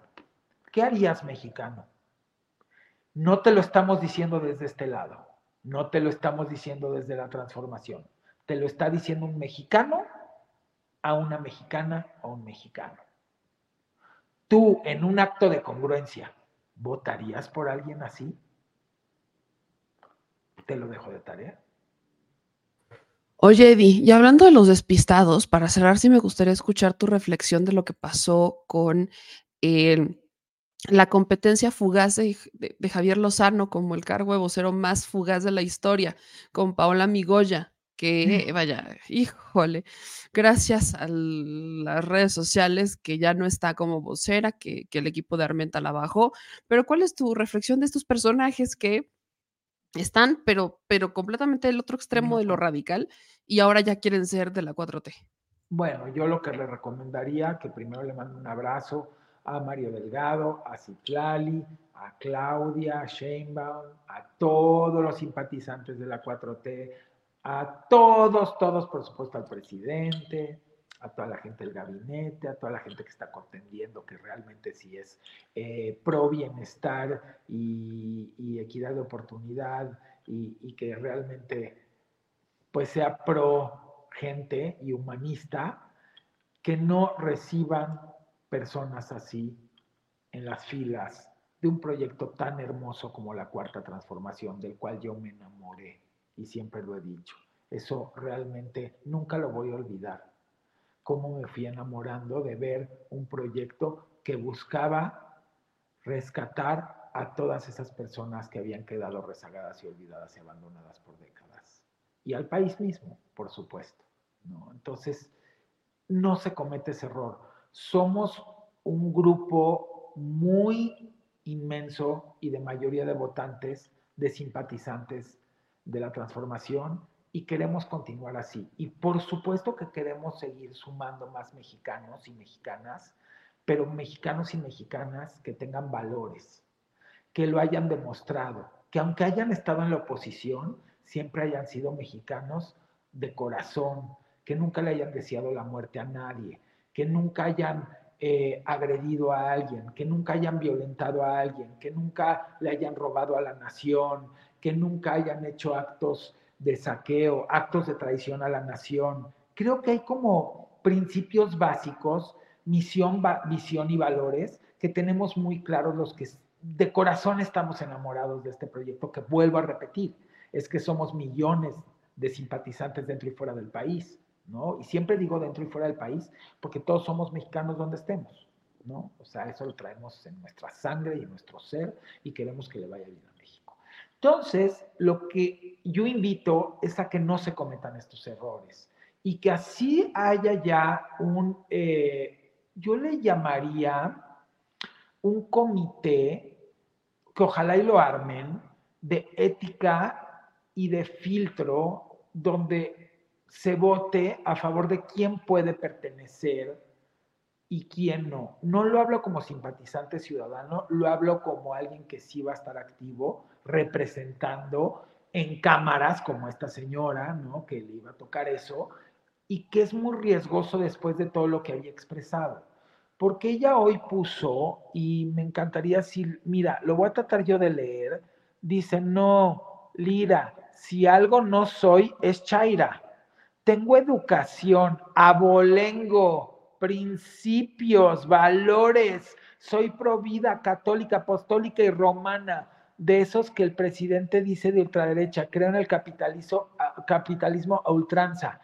Por favor, si ustedes creen que alguien de abolengo, con educación católica, apostólica y sobre todo que se jacte de ser buen ser humano, le puede desear la muerte cuando, cuando mataron al magistrado, ponle por favor el tweet que escribió, pon, pon como pidió que, por favor que nos mataran, ponlo, meme, ponlo para que la gente se quite la venda y para Ay, que güey, también en. Morena sepan que esta mujer, cuando mataron al magistrado, trató y, eh, y sugirió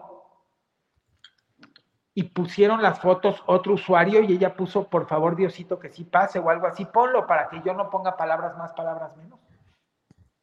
Y la gente sepa. Ahí va. ¿Qué escribió? Aquí está. Y pueden ver la fecha.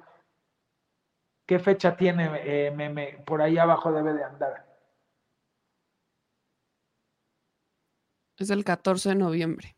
de 2023. Veamos qué pone el usuario, también alguien ahí golpista, pone nuestras fotos de que ya habían, pues de alguna manera, no quiero decir la palabra porque si no luego castigan los videos, al magistrade, pero ¿qué dice? Dice, dicen que se van de tres en tres, ¿cuál es el que sigue? Y ponen las fotos de nosotros cuatro. Y luego, ¿qué contesta esta persona? Dios te oiga. Léanlo bien. Dios te oiga. ¿Ustedes creen que esa persona podría jactarse de humanista, de apostólica, de católica, de abolengo, de educación, de buen ser humano? Dios mío, ¿en qué mundo de hipócritas vivimos? Por algo el presidente les dice todos los días que son unos hipócritas. Pues aquí está la prueba de que sí lo son. Eso no puede estar en nuestro movimiento de transformación, perdónenme. ¿O sí? Yo les pregunto. Bueno, no debería de estar ni en nuestra humanidad de donde vengamos. Vuelvo al punto. Como seres humanos y como mexicanos, ¿ustedes ven bien a alguien que hace este tipo de cosas y que contesta Dios te oiga? Qué casualidad que todos ellos se le han pasado deseando la muerte a varios de nosotros, incluido el presidente. ¿No se dan cuenta que tienen la misma maldad y el mismo odio la misma mala entraña? Y luego la señora se dice de abolengo, de educación, de valores. Dios mío, Dios mío, ¿en qué mundo vivimos? Basta de hipocresías. Por algo el presidente ya está harto y sale y, dice nada en lo oscurito y quiere sacar todo en la mañana. Tiene razón. Estamos cansados de esto, pero no lo queremos ni en nuestras familias, ni en nuestros vecinos, ni en nuestros compañeros de trabajo, ni de escuela, ni de universidad, ni, ni, ni, ni de nada. No queremos esto, esto es lo que queremos, no queremos, somos seres humanos, así seamos plurales, de donde pensemos y sea nuestra ideología. Somos seres de amor, ¿qué pasó aquí? ¿Qué está pasando? Pues por supuesto no pueden sumar a alguien así. Quiten todo eso, se los pido de, amor, por amor de Dios. Vamos a seguir construyendo este proyecto con gente buena. La mayoría de los mexicanos y de los seres humanos en este mundo somos gente buena. No sumemos gente mala porque no necesitamos eso en el proyecto. Y que Dios la perdone a ella.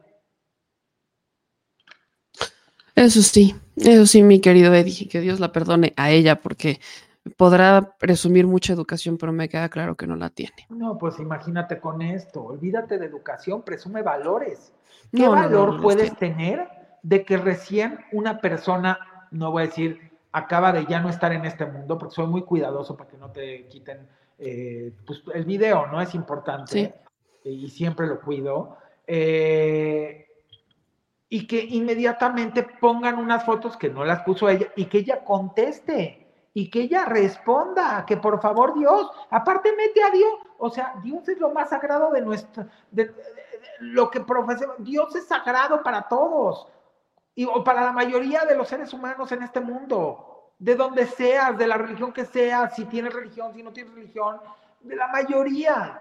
¿Cómo metes a Dios y cómo pides que, que se muera? O sea, eso es tener valores abolengo. Bueno, el Papa, si yo le mando al Papa Francisco este tweet y la respuesta de esta mujer, ¿qué crees que me diría? Me avergüenzo, hijo, con todo que yo Sí, me avergüenzo, hijo, de que alguien así pueda jactarse de, de tener nuestra, nuestra religión, Totalmente.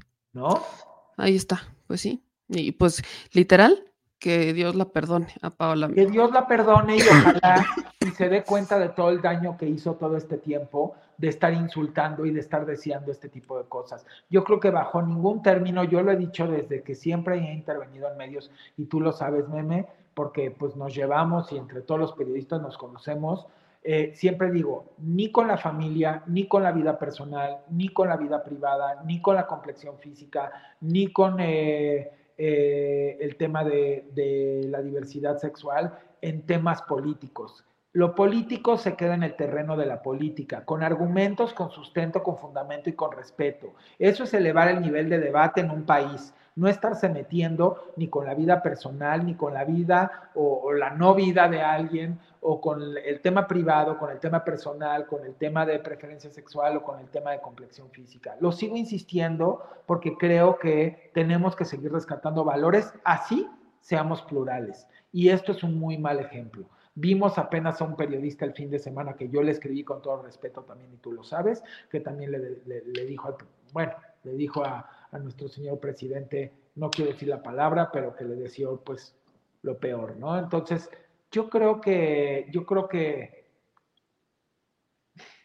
es horrible lo que vemos a veces en los seres humanos, sacan lo peor de sí mismos y realmente demuestran lo que traen adentro. Ojalá y empiecen a demostrar lo bonito que traen adentro y hagan una reflexión de esto que estoy diciendo. En vez de tomarlo a mal, en vez de tomarlo como un ataque, digan, híjole, la verdad, qué mal ser humano me estoy viendo. Y aunque este cuate sea duro en lo que me está diciendo, no me estoy viendo como ser humano y no estoy sintiendo bien y no me puedo jactar de tener todos estos valores cuando realmente no me cacha el audio con el video. Porque escribo en un tweet que tengo todos estos valores y por el otro lado salen otros tweets donde le estoy deseando lo peor a las personas, ¿no? Así es, mi querido Eddie. Pues este video que llegue lejos y que llegue fuerte y claro para que se escuche. Yo como siempre te agradezco que estés en este espacio y que nos aportes tus análisis, tu visión también hace muchísima falta. Ayúdame diciéndole a la audiencia dónde pueden seguirte en redes sociales y también dónde seguir el gran proyecto que tienen ahí en Canal 11. Pues sí, nos pueden seguir en redes sociales, en arroba en el Twitter, en X. Yo les sigo diciendo Twitter, como que se nos quedó a muchos, en el X en la red X y en el Instagram arroba edismol-es oficial.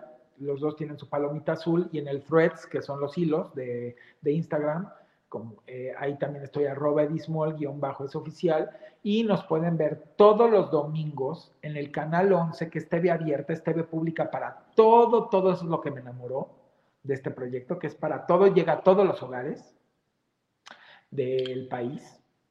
Canal 11, respondes o resbalas, 6.30 de la noche, todos los domingos los veo ahí, familia mexicana, está creciendo muchísimo. Quiero decirles algo bien bonito y les quiero agradecer también, por supuesto, a todos ustedes y a la audiencia querida, porque el rating está impresionante. Les voy a dar un tip. El programa es el segundo domingo que apenas sale. Y ya en el segundo domingo tiene más rating que programas muy vistos de TV abierta, privada. Ustedes lo están construyendo, no nosotros. Qué bueno que les gustó el proyecto, pero verdaderamente gracias. Y la gente escribe, y lo estoy viendo con mi familia y estamos aprendiendo, porque es un programa cultural, pero lúdico, entretenido, divertido. Eh, puedes conocer a los invitados y ver más de su vida, pero al mismo tiempo ver sus conocimientos. Y verdaderamente eh, ha sido hermoso. Ha sido hermoso este viaje. Van dos programas, estamos sorprendidísimos y agradecidísimos con la audiencia. Ya saben, Canal 11, todos los domingos, 6.30 de la tarde en punto, dura una hora. Respondes o resbalas, donde próximamente también van a ver a Meme. Exactamente, próximamente también estaremos por ahí. Eddie, te agradezco mucho, te mando un gran, gran abrazo. Les mando un abrazo, los amo con todo mi corazón. Adiós. Nos vemos. Pues mi gente, vámonos de bolón ping pong porque tenemos todavía muchísimos temas en este espacio. Todavía tenemos que hablar sobre los registros a senadores, las definitivas, las pluris definitivas de Morena, en las que ya apareció un personaje que no aparece en las listas. Esto es muy interesante. Alejandro Murat no estaba en las listas que divulgó Morena el miércoles por la noche, pero ¿qué creen? Que siempre sí va a estar.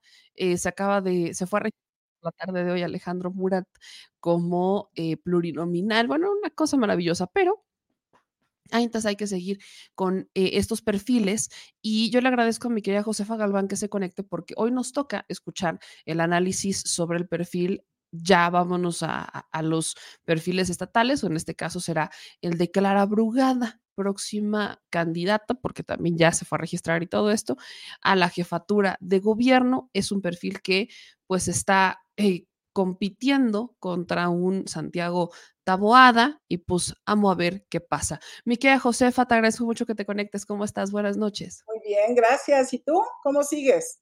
Ahí vamos, tosiendo, pero ahí vamos, con muchas ganas.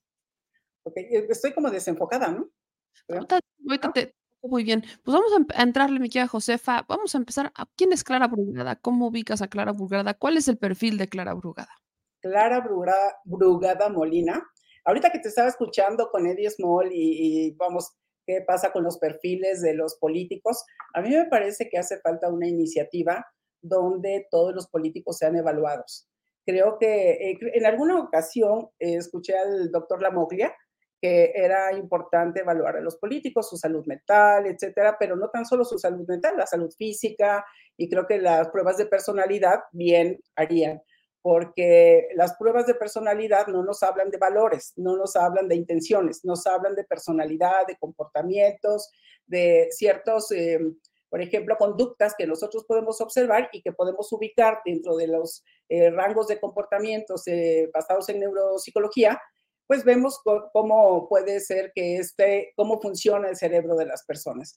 Y, y, me parece que sí sería importante una iniciativa de ese tipo. El otro día escuché a Claudia Sheinbaum que supuestamente investigan a todos los candidatos o todos los que se eh, promueven o se, eh, se inscriben, que verifican que no tengan antecedentes o que no tengan alguna situación de, investigación. Y, yo no sé qué tan, qué tan cierto pudiera ser eso, porque creo que también podemos ser críticos con todos. Por mi parte, profesionalmente, yo no tengo preferencia por ninguno. Y, y creo que hay que analizar esas personalidades, porque también de ahí podemos tomar decisiones para saber qué cosa nos pudiera esperar como ciudadanos. Entonces, bueno, en el caso de Clara Brugada, tiene una dominancia muy marcada hacia las relaciones, hacia las personas. Si ustedes se dan cuenta, es una persona que generalmente está sonriendo, que generalmente busca la conciliación. Eh, como saben, siempre ando buscando los eh, entrevistas o, o declaraciones que hacen para ubicar esos comportamientos que dicen, que hacen, cómo lo hacen. Y en el caso de Clara, eh, claramente tiene una orientación a las personas, le preocupa la armonía, le preocupa el bienestar, le preocupa generar espacios de conciliación, de armonización, eh, y es relacional, muy relacional, quiere decir que ella es más hemisferio derecho, eh, tiene mayor dominancia ahí, eso significa que tenemos muy robustas las conexiones neuronales en esas zonas de nuestro cerebro. Todo, todo el cerebro tiene conexiones neuronales, pero ¿dónde están las más robustas? Que hacen que nosotros mostremos nuestros patrones de conducta, la manera en que hablamos, el tono en el que hablamos también. Y eh, Clara siempre va a estar buscando el bien de las personas, de su equipo, es muy buena para, para que la gente le crea, la siga, le acompañe, porque genera eh, esos vínculos, se genera lealtades. Eh, ella es muy, em, muy consciente yo creo que de su perfil, porque también es una, una mujer muy preparada y no pierde de vista los objetivos, pero también es muy creativa. Por eso es que las utopías, el nombre no es gratis, tiene que ver con cómo funciona su cerebro y las utopías es siempre, este, estos perfiles están soñando con un mundo mejor. Eh, por ejemplo, cuando eh, ella en, en Iztapalapa, en lugar de contratar, un estilo muy lógico, contrataría a un, a un constructor o a, este, o a ciertas personas que pudieran hacer las calles o que pudieran hacer eh, los pavimentos, etcétera. En lugar de hacer eso, ¿qué hace? Convoca a la comunidad para que se involucre. Entonces, con ella siempre vamos a estar observando esto. Y uno de los, de los pecados de, de Clara en ese sentido puede ser que a veces por confiar en las personas no se dé cuenta de ciertas cosas que los demás hacen, que se le pueda ir de vista porque privilegia a las personas y, después va a privilegiar la creatividad y después los objetivos o el buen comportamiento de la gente que le rodea. Entonces es posible que ella en varias ocasiones viva unas desilusiones con las personas con las que se relaciona.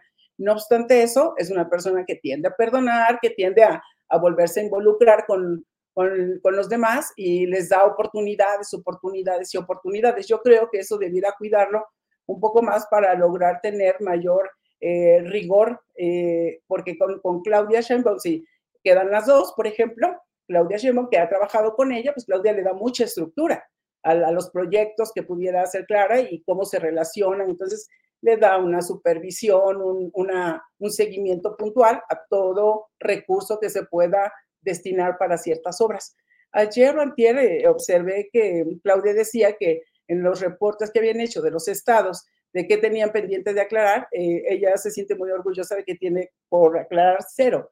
Eso es raro, es la primera vez creo que sucede y tiene que ver con el perfil de, Claudia Sheinbaum, que es muy estructural y siempre va a estar dando seguimiento a las cosas, a los recursos, al orden, a que se cumplan en tiempo informa en la medida de lo posible todos los proyectos. Y eso es lo que pasaría con Clara, porque hacen, hacen una muy buena relación. Eso ayuda en los gobiernos para, como en cualquier empresa, si tenemos eh, personas que son antagónicas, casi siempre van a estar generando conflicto. Si tenemos personas que pueden ser por la, por la configura, configuración con la que trabaja su cerebro, van a hacer alianzas, van a hacer, construyen proyectos, porque este, si bien Claudia no es tan relacional, Clara Brugada sí, entonces hacen una, una buena combinación. Eh, en principio, pues te diría esto, por si tienes alguna pregunta. ¿Cuál, ¿Cuál sería el punto fuerte de Clara Brugada? Eh, hablando en la Ciudad de México, lista para gobernar, ¿cuál sería este punto fuerte? ¿En dónde la ubicarías eh, si tuvieras que elegir un cargo de recursos humanos? ¿A dónde le enfocarías a Clara Brugada? No, yo creo que la, la posición de líder eh, va a estar muy enfocada en las mujeres, eh, en el cuidado, porque eso es, eso es lo que le rige, el tener el bienestar. Si la escuchamos todo el tiempo, está hablando de bienestar, bienestar, y entonces yo creo que es un, un estilo de gobernar muy de liderazgo orientado a personas. Puede ser, eh, por ejemplo, ella es más en el carisma de simpatía, que como muchos lo evalúan, en el caso de Claudia tiene una simpatía eh, por lo que sabe, por lo que puede hacer, y en el caso de Clara es por los vínculos que establece y la orientación al, al que las personas vivan en paz, vivan a gusto, eh, que los niños, por ejemplo, va, yo creo que va a desarrollar proyectos importantes para la ciudadanía en cuanto a cuidados, lo va, lo va a crecer muchísimo.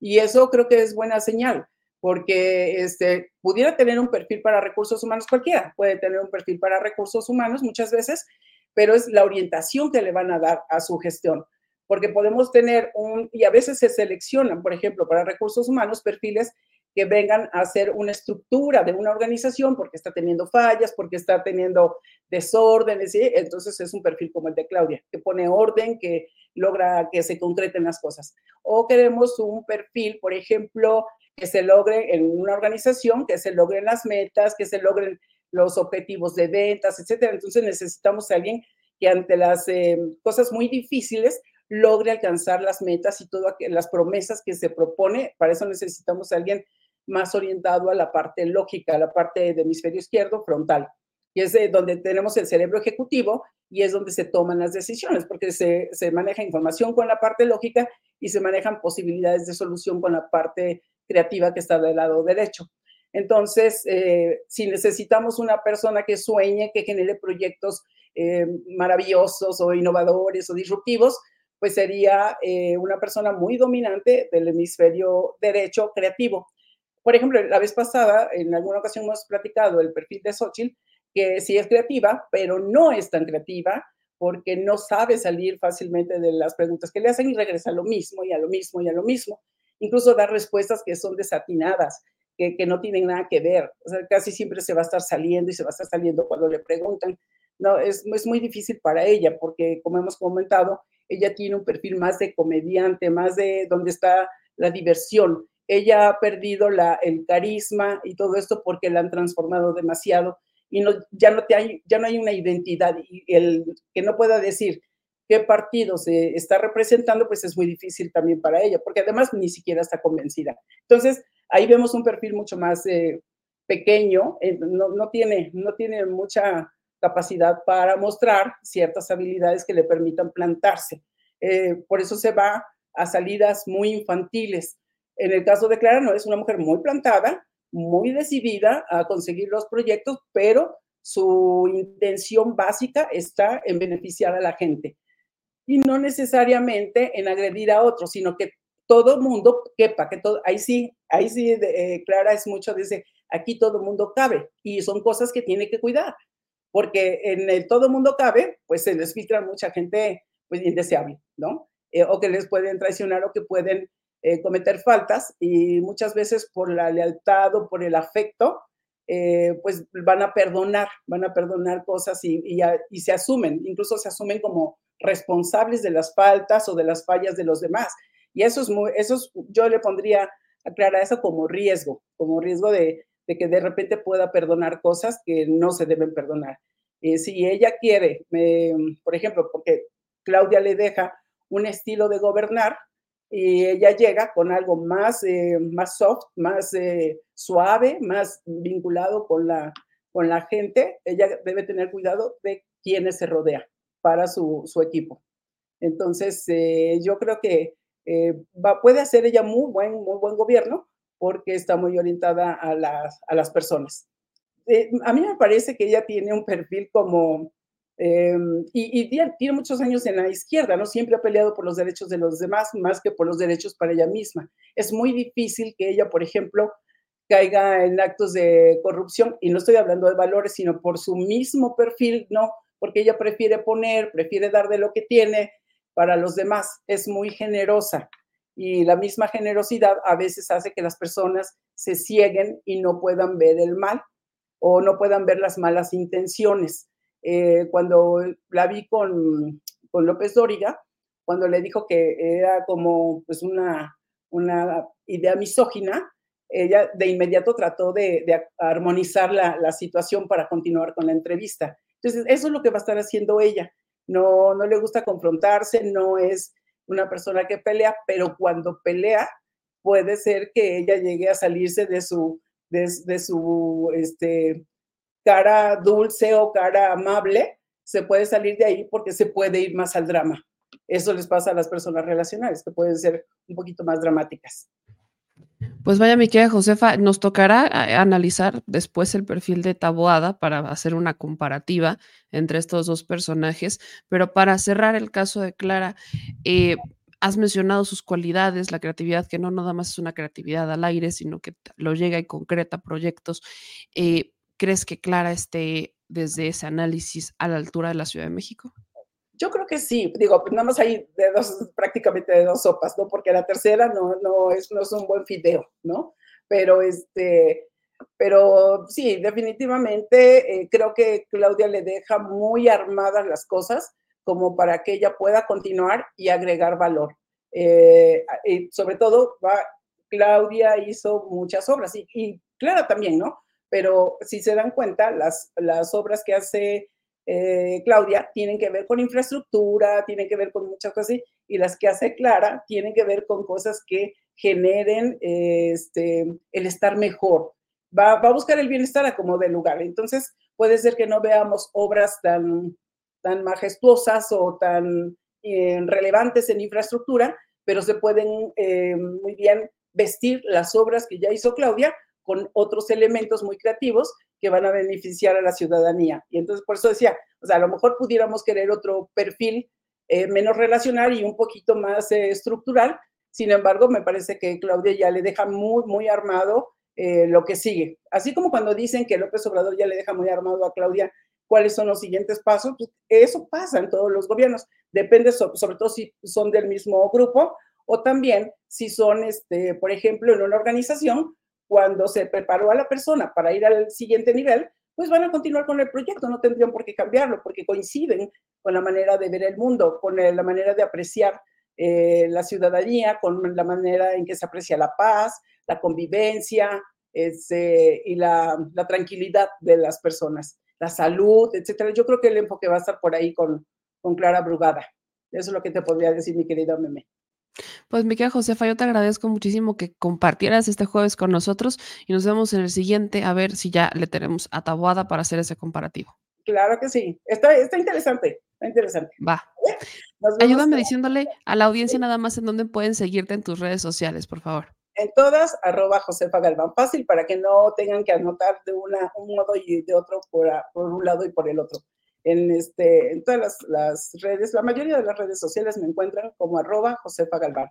Y muchas gracias, querida Meme, gracias audiencia, gracias a todos los que acompañan y cuídate, Meme, porque todavía te ves malita.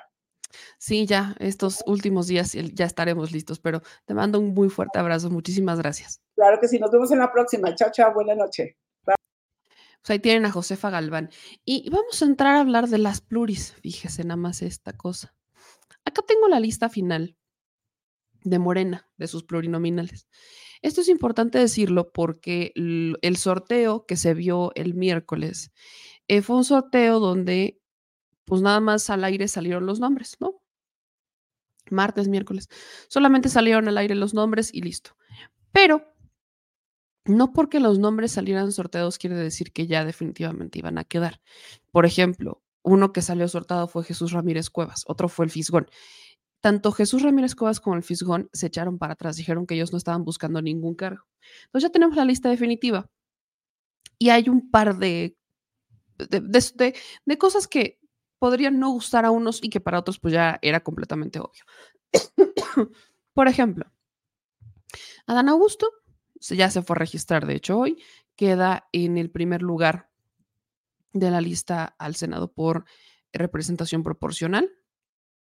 Todo se da, se da a entender que él es el que coordinará la bancada en el Senado, lo habíamos dicho, él sería el que quedó como el, el, el Ricardo Monreal del siguiente periodo, por ejemplo. Marcelo no lo es, que teóricamente, según los acuerdos a los que habrían llegado, Marcelo es el que tendría que haber quedado con ese, con ese cargo, pero Marcelo queda hasta, la, hasta el número 4, digo, hasta el número 7.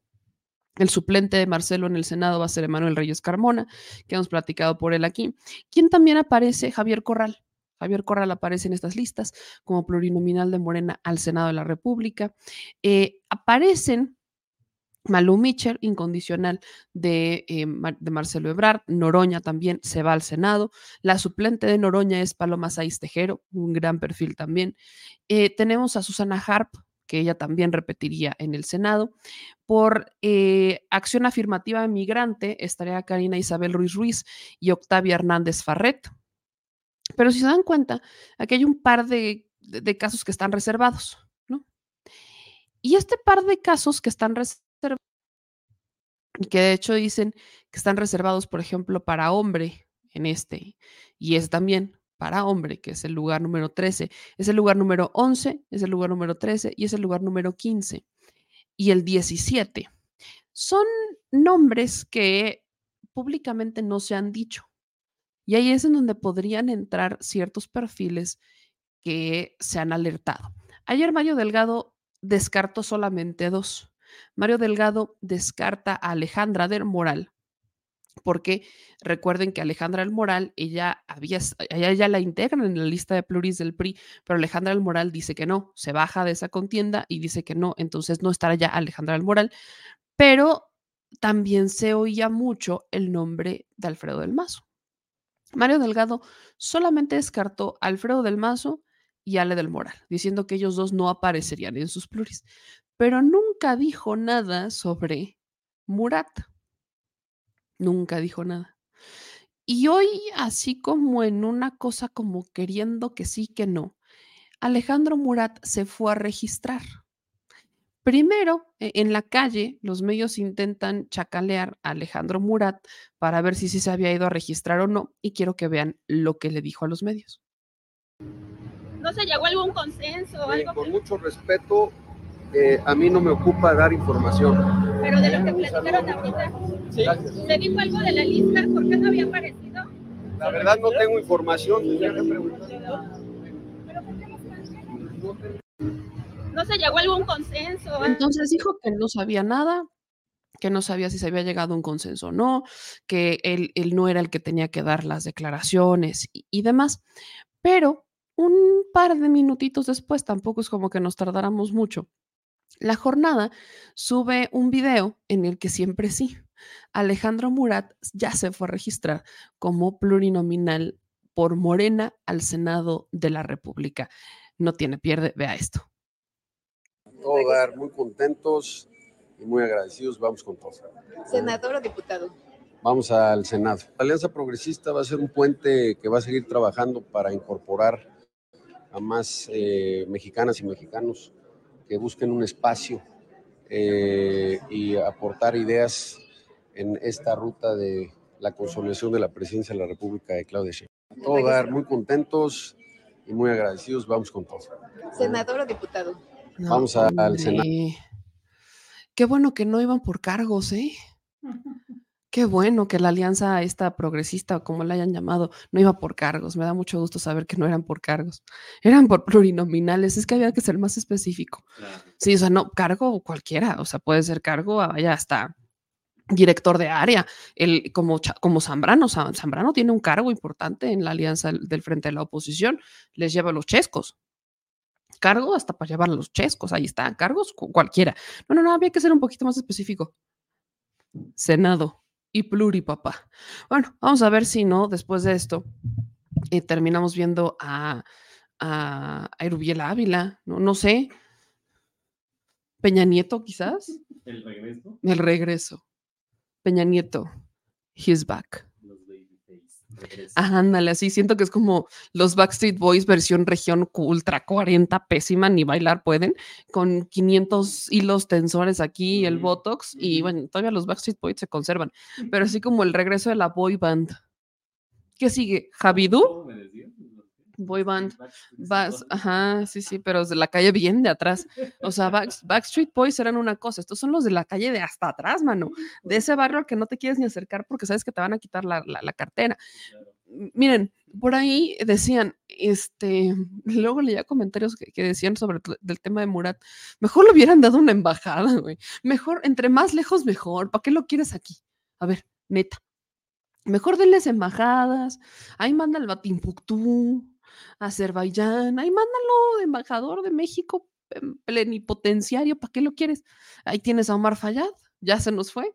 Ya no sabemos si Omar Fayad ya puso su establecimiento de chelas allá en Holanda. Seguramente. ¿Sí era en Holanda? No, es este. ¿no?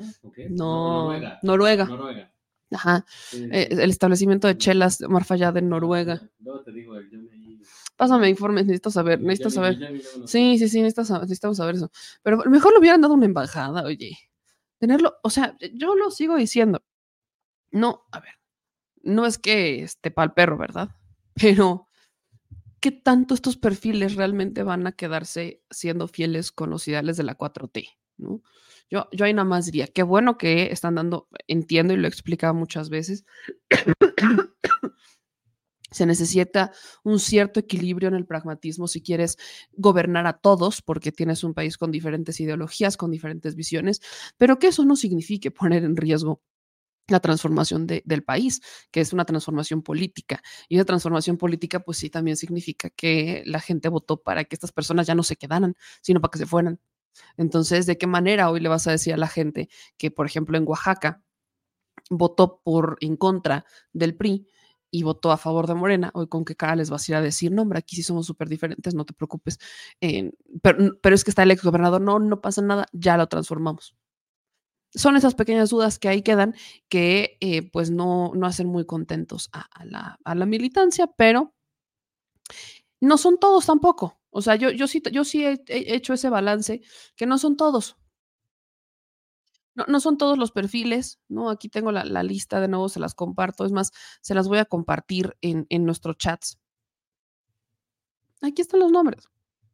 Por ejemplo, el caso de Elvira Arellano Olayo, que aunque no la ponen como migrante, nosotros hemos platicado con Elvira, creo que es una gran representante migrante, Elvira Arellano Olayo. Aquí na- nadie le puede discutir que no que sea migrante o no. Entonces, realmente creo que es un gran perfil el de Elvira. Hay otros que tampoco alegran mucho, como el de Hugo Eric Flores Cervantes, por ejemplo, el líder del PES. Digo, entiendo que Morena tiene que jugar un poco con esta retribución hacia el PES para que los estados donde todavía tienen registro, pues vayan en, en unión. Y ahí está Hugo Eric Flores Cervantes. Eh, tienes a Marina Vitela, por ejemplo, que pierde la eh, gubernatura de Durango. Luego tienes otra vez al papá del Checo Pérez, repitiendo, Antonio Pérez Garibay, pero entraría por Pluri, obviamente. Eh, tienes eh, a Pedro Aces Barba, ¿no? Otra vez al de la CTM, que están, en, digo, de la, de la CATEM, que están en contra de la reforma de las 40 horas, y dices, ah, caray. Digo, estoy hablando de uno que otro, es una lista de más de tres, es una lista de más de 200 y cacho, por ejemplo. Por ejemplo, eh, tenemos otra vez a Ifigenia, pero ¿quién nos metieron? A Cuauhtémoc Blanco. Vamos a tener a Cuauhtémoc Blanco de diputado. Y su suplente, y su suplente Sebastián Ramírez, vamos a ver cuántos goles mete Cuauhtémoc Blanco en, en como plurinominal, oiga usted. Tiene nada más que cosa. Y, y aparece, obvio, el nombre de Sergio Mayer, pero bueno, aparece en el lugar 12, Sergio Mayer. Y también está Olga Sánchez Cordero, otro perfil, por ejemplo, que, para que vean que eh, se van equilibrando, está como el dark side y el light side. Está Daniel Azaf. Daniel Azaf es el, el coordinador de la, ¿cómo se llama esta? Eh, Que no es Estado Mayor que tiene el presidente. ¿La ayudantía? Ajá, la ayudantía. Daniel Azaf es el coordinador de la ayudantía del presidente López Obrador. Eh, o sea, también tienes cierta, o sea, vas equilibrando un poquito el barco. Pero Sergio Mayer, hijos, le subí a Twitter un resumen muy mínimo de esa entrevista que le hicimos a Sergio Mayer hace en 2021, pues, donde justamente le preguntábamos, o sea, como que hacemos una evaluación del trabajo de Sergio Mayer y básicamente Sergio dijo que se quedó satisfecho con su trabajo, pero que no hizo más porque no se lo dejaron en Morena y caía en una contradicción porque decía que él no votó para que se eliminaran los fideicomisos, él se quejó de la austeridad y de cómo no tenían los diputados este presupuesto para gestorías, cómo se los quitan con e- esas, esa- en esa legislatura. Pero también dice que de haber, o sea, que los diputados no tendrían por qué hacer gestiones. Entonces caen varias contradicciones, pero bueno, sacan otra vez a Sergio Mayer, va de nuevo. ¿Qué les digo? Este Gonzalo Espina, ¿no? También para muchos eh, eh, un perfil como que te brinca el ojo. Eh, tienes a Catalina Díaz Vilchis, que entra por cuota de discapacitado. Diana Isela, que entraría por cuota indígena. Roselia Suárez Montes de Oca. Pero vean este, por ejemplo, Víctor Hugo Lobo Román. ¿Qué hubo? Con Víctor Hugo Lobo del PRD a Morena. Eh, luego tienes eh, a Sergio Gutiérrez Luna y a Eurípides Flores, que serían otra vez la, la dupla. Y vean, Alma Elizabeth Vilchi Sandoval aparece como suplente en el lugar número 13. Alma Elizabeth Vilchis. Em, y bueno, ahí tienen la lista, se las voy a compartir para que ubiquen a su político favorito o no tanto, pero pues vaya, me queda claro que todavía hace falta mucho transformar la política y eso también nos toca a nosotros. Y hablando de transformar la política, nos vamos con nuestras últimas dos notas. Fíjense, eh, como yo no sé, pero supongamos que esta es la última lista de plurinominales que vemos. ¿Qué es lo que pasaría? Bueno, pues el presidente Andrés Manuel López Obrador en la mañanera, o más bien la secretaria de Gobernación, presentó lo que sería la reforma electoral, que es eliminar a todos los plurinominales. Y pues vamos a, vamos a, vamos a ver y escuchar cómo está esta reforma, qué es lo que proponen para que ya no tengamos estas listas y se ahorre una muy buena lanita. Muchísimas gracias. Con su permiso, presidente, a los medios de comunicación, a los que nos escuchan. La idea es conocer cuál es la propuesta que eh, se está haciendo que por parte del presidente el 5 de febrero y que ya se está discutiendo en el Congreso. Es cambiar el sistema electoral por varias razones. Una principal es que tenemos uno de los sistemas electorales más caros del mundo. Aquí tenemos un comparativo de cuánto nos cuesta, cuál es el costo de las instituciones electorales. Esto es por persona en dólares. Podemos ver el comparativo muy superior a Brasil, Argentina, Perú, Colombia, Ecuador, Guatemala, Chile, Nicaragua. El costo de las instituciones es altísimo. Adelante. Tenemos, por ejemplo, 33 órganos electorales, 32 locales y aparte el INE. O sea, los llamados soples son estos como INES estatales que llevan a cabo sus elecciones y por tanto, pues hay una duplicidad de varias funciones. Los 33 órganos electorales tienen un presupuesto conjunto de 49.838 millones de pesos únicamente para 2024. Por el otro lado, tenemos también el Tribunal Electoral del Poder Judicial de la Federación con un presupuesto de 3.622 millones.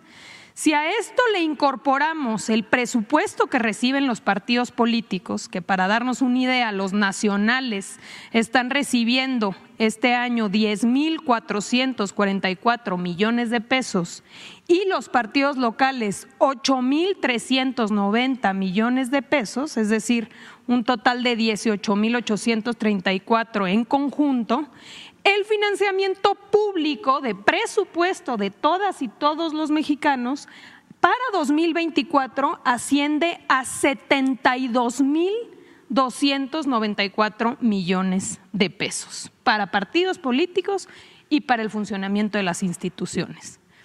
Por el otro lado, en los hechos, ya el INE hace varias funciones de los soples. Entonces, le ha venido eh, en verificar, en coordinar prácticamente todas las actividades significativas.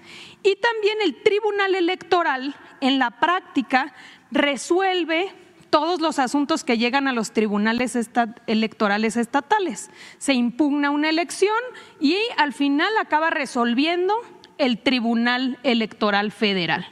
O sea, en la enorme cantidad de asuntos al final llegan como última instancia a este tribunal. Entonces, ¿qué estamos proponiendo? Adelante. De entrada, reducir a la mitad el financiamiento ordinario y de campañas de los partidos políticos. Eliminar por completo el financiamiento para actividades partidistas específicas y esto solamente esta, esta eh, reducción y eliminación va a ahorrarnos 32 mil millones de pesos en el periodo del 25 al 30. Por el otro lado, se crea el INEC, el Instituto Nacional de Elecciones y Consultas. Este INEC va a sustituir al INE, pero va a absorber todas las funciones de los soples, de los INES estatales. Es crear una institución fuerte que pueda hacer tanto las elecciones federales como las elecciones estatales para no duplicar y poder aprovechar por supuesto, no solamente al personal, sino todo, toda su infraestructura. Entonces va a absorber las funciones de los 32 soples. También vamos a reducir el número de consejeros. Estamos proponiendo que de 11 se integre por nueve consejeras y consejeros y que su periodo sea no de nueve años, sino de seis años. Y en el caso de los tribunales, también la idea es desaparecer los tribunales estatales y fortalecer al Tribunal Federal, que absorbería las funciones de los 32 tribunales electorales y reducir su periodo de nueve a seis años. Todo ello eh, en aras de ser mucho más eficientes con el recurso público. Un elemento fundamental de estas dos nuevas de estas dos instituciones es que tanto los magistrados como los consejeros sean electos por voto popular. Hoy conocemos que estas negociaciones se dan en la cúpula de los partidos, se dividen a través de cuotas, eh, te tocan tantos magistrados, te tocan tantos consejeros electorales y eso ha eh, pues trastocado nuestra democracia. Entonces, democracia directa, que sea la ciudadanía los que elijan quiénes son los consejeros que integran al INE, al INEC y quiénes serán los magistrados y magistradas que integren el Tribunal Electoral. Esto se hará junto con la otra propuesta del Poder Judicial en una elección extraordinaria que de aprobarse la reforma se llevaría a cabo el próximo año. Por el otro lado, importantísimo, eliminar los diputados y senadores plurinominales. Eh, la propuesta elimina 200 diputados y 64 senadores plurinominales. Estamos hablando de aquellos que se crean a través de las listas, famosas listas que los partidos este, integran y que no son aquellos que se eligen de voto directo. El Congreso entonces quedaría con 300 diputados y con 64 senadores todos electos por el principio de mayoría relativa en los distritos y en los estados que representen, lo que va a garantizar arraigo, legitimidad y, por supuesto, rendición de cuentas. Todas y todos votando por nuestros diputados eh, y, y senadores de manera directa. Lo mismo para el caso de las entidades federativas se eliminan los diputados plurinominales. En total estamos hablando de 459 diputados locales plurinominales. Los congresos locales tampoco tendrán diputados plurinominales. Los estados con menos de un millón de habitantes tendrán hasta 15 diputados, mismos que podrán irse incrementando eh, en uno por cada 500 mil habitantes. ¿Qué sucede en algunas entidades federativas? Que aunque son pocos habitantes y son pequeños, hay muchísimos diputados. Entonces la idea es uniformar y reducir y se reduce el número de regidores y concejales. Solo habrá una sindicatura por ayuntamiento y hasta nueve regidores y concejales en función del número de habitantes. También conocemos que hay municipios, ayuntamientos con un número eh, muy muchas veces enorme este, de estas autoridades.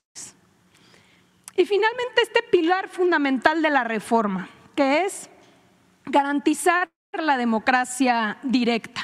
Actualmente la ley contiene una serie de obstáculos para las consultas populares y para la revocación de mandato que no la hace efectiva, no la hace vinculante, no la hace obligatoria. ¿Cuáles son estas barreras que hoy tenemos? Uno, no se pueden realizar el mismo día que las elecciones ordinarias. Establece incluso la ley que al contrario, no se puede, que debe ser en otro día. Entonces esto genera, pues por supuesto que haya menos participación. Segunda barrera, el umbral para que sea obligatorio es muy alto. Hoy se requiere 40% del padrón electoral para que sea vinculante. Y finalmente hay temas prohibidos se excluyó, recordaremos eh, lo de la reforma energética, pero se ha venido excluyendo una serie de temas que la ley establece que no pueden ser consultadas. Además, tenemos la restricción para la creación de nuevos partidos políticos. Hoy la ley establece que solamente puede hacerse cada seis años. Entonces, ¿qué estamos proponiendo? Adelante.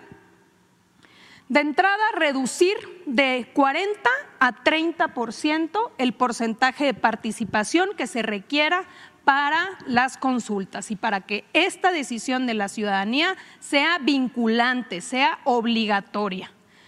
Em, las consultas se realizarían el mismo día de las elecciones ordinarias para que haya mayor participación cada tres años en el caso de las consultas y cada elección intermedia en el caso de la revocación de mandato, que es donde eh, acudiríamos a evaluar el desempeño de nuestros gobernantes. Se permite que los temas electorales y las obras de infraestructura puedan ser consultados, que estos son los temas hoy excluidos, se integran y finalmente Em, se incluyó que las organizaciones ciudadanas podrán registrarse como partidos políticos cada tres años antes del proceso electoral y no cada seis como actualmente sucede. Esta es la reforma electoral, presidente, esta es la que habrá de discutirse eh, y estamos convencidos que es una reforma que fortalece nuestra democracia. Muchas gracias pues ahí está la reforma que presentan y, me encanta porque han, jugado mucho con este argumento de que no, es que Andrés Manuel es el presidente que pone en riesgo la democracia. Gente, ¿ya se dieron cuenta que está reduciendo el periodo de para que se registren partidos políticos? O sea, antes era cada seis años, ahora va a ser cada tres. Y miren que yo no soy fan de tener más partidos políticos. Yo creo que no es necesario tener más partidos políticos. Pero el presidente que dicen que es súper autoritario y que es súper antidemócrata, que no sé qué, está abriendo la oportunidad a tener cada vez más partidos políticos. Y, y- bueno, ¿qué, qué les digo? Que por cierto, a propósito de eso, de los partidos políticos, hubo alguien que ya se registró, que no tendría por qué haberse registrado, pero se registró y fue eh, Verástegui, fíjense. Eduardo Verástegui que sabemos que no cumplió con ninguno de los requisitos, ninguno de los requisitos para este para registrarse, que eran las firmas y demás, pues terminó yendo a registrarse ante el Instituto Nacional Electoral y eh, lleva amenazando un muy buen rato que van a investigar al INE, que el INE es corrupto, y bueno, ya sabían tanto esta, ya saben estas declaraciones de Eduardo Verástegui, pero pues se fue a registrar ante el Instituto Nacional Electoral como candidato a la presidencia de la República. Miren, aquí está su propia publicación, fue del 21 de febrero. Y dice Eduardo Verástegui lo siguiente, hoy 21 de febrero, ejerciendo mis derechos, me he registrado ante el INE como candidato independiente para la presidencia de México. La respuesta de este órgano electoral se conocerá el 29 de febrero. Todos los requisitos exigidos por el INE han sido cumplidos. Eso no es cierto, no juntó ni el 10% de las firmas, que no blasfeme. Y he presentado también las evidencias reunidas y el peritaje técnico sobre la fallida aplicación Apoyo Ciudadano para el registro de firmas. Espero que el INE resuelva conforme a derecho, respetando los principios de legalidad jurídica y pilares de la democracia. Mientras esto pasa, eh, quiero recordarles, creo que no lo había comentado, pero Eduardo Verástegui está siendo investigado por el propio Instituto Nacional Electoral por recibir aportaciones de, Estados Unidos. ¿No? Esa es otra cosa maravillosa. Entonces, eh, tenemos a un Eduardo Verástegui que no cumplió con los requisitos, que pese a no haber cumplido, entonces se va y se registra. Y ahora el Instituto Nacional Electoral pues lo está eh, investigando por corrupto, por corrupción. o sea, el Consejo General del INE aprobó abrir una investigación contra Eduardo Verástegui por recibir casi 7 millones de pesos de una cuenta al extranjero durante el periodo de, re- de recolección de apoyos. El, el actor argumentó que eran recursos propios Órale. y que eh, exhibió dos extractos de su cuenta bancaria, ¿no? Para decir que eran eh, una cuenta que fue abierta a su nombre, entre que se hicieron transferencias nada más de octubre y diciembre. Casualmente en los, en los este, momentos, en los días en, en los que más necesitaba el recurso, ¿no? Exacto.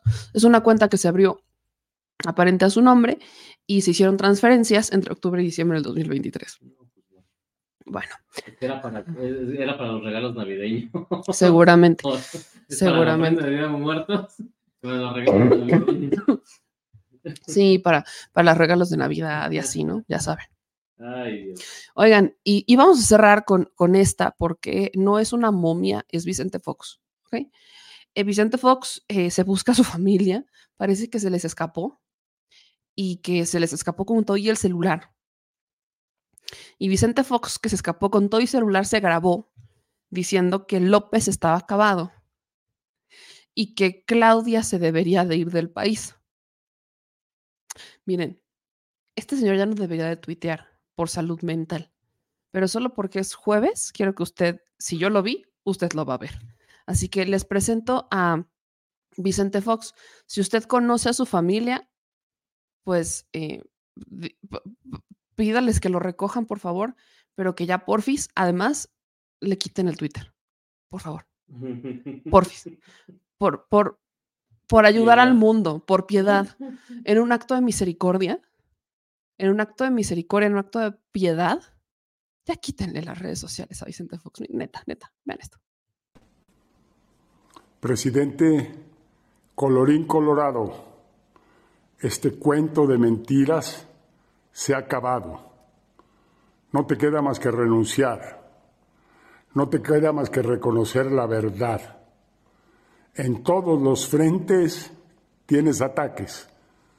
En todos los frentes sigues mintiendo. No es posible que pretendas engañarnos más. Los mexicanos somos más que eso. Los mexicanos somos libertarios, somos demócratas y te habremos de echar para afuera el próximo junio.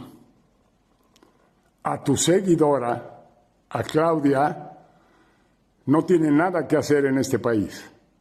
No tiene nada que ofrecerle a México y a los mexicanos.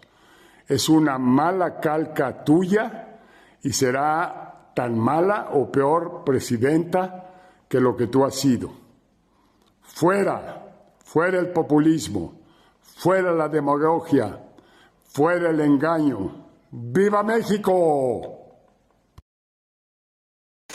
Miren, si de por sí tengo tos, me ahogo más. Eh, dice Vicente Fox que colorín colorado. Ya le deberían de contar sus... ah, Neta, neta, ¿por qué no le cuentan un cuento a Vicente Fox? A ver si se duerme. A ver si descansa. Y ya despierta más lúcido. Vicente Fox, neta, corre a Claudia de México, dice que todo México es libertario. Todo viene en casa.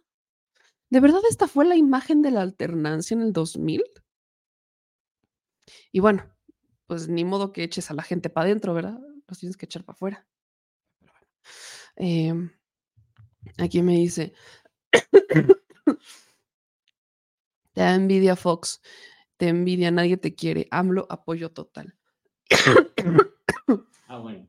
ok. Pero bueno, Vámonos porque tienes que descansar esa. vámonos porque ya me tengo que quedar callada. porque Es no, correcto. Vámonos no hay porque viernes. Si no, no habrá viernes y se pronosticaban heladas. No, no, no, ya.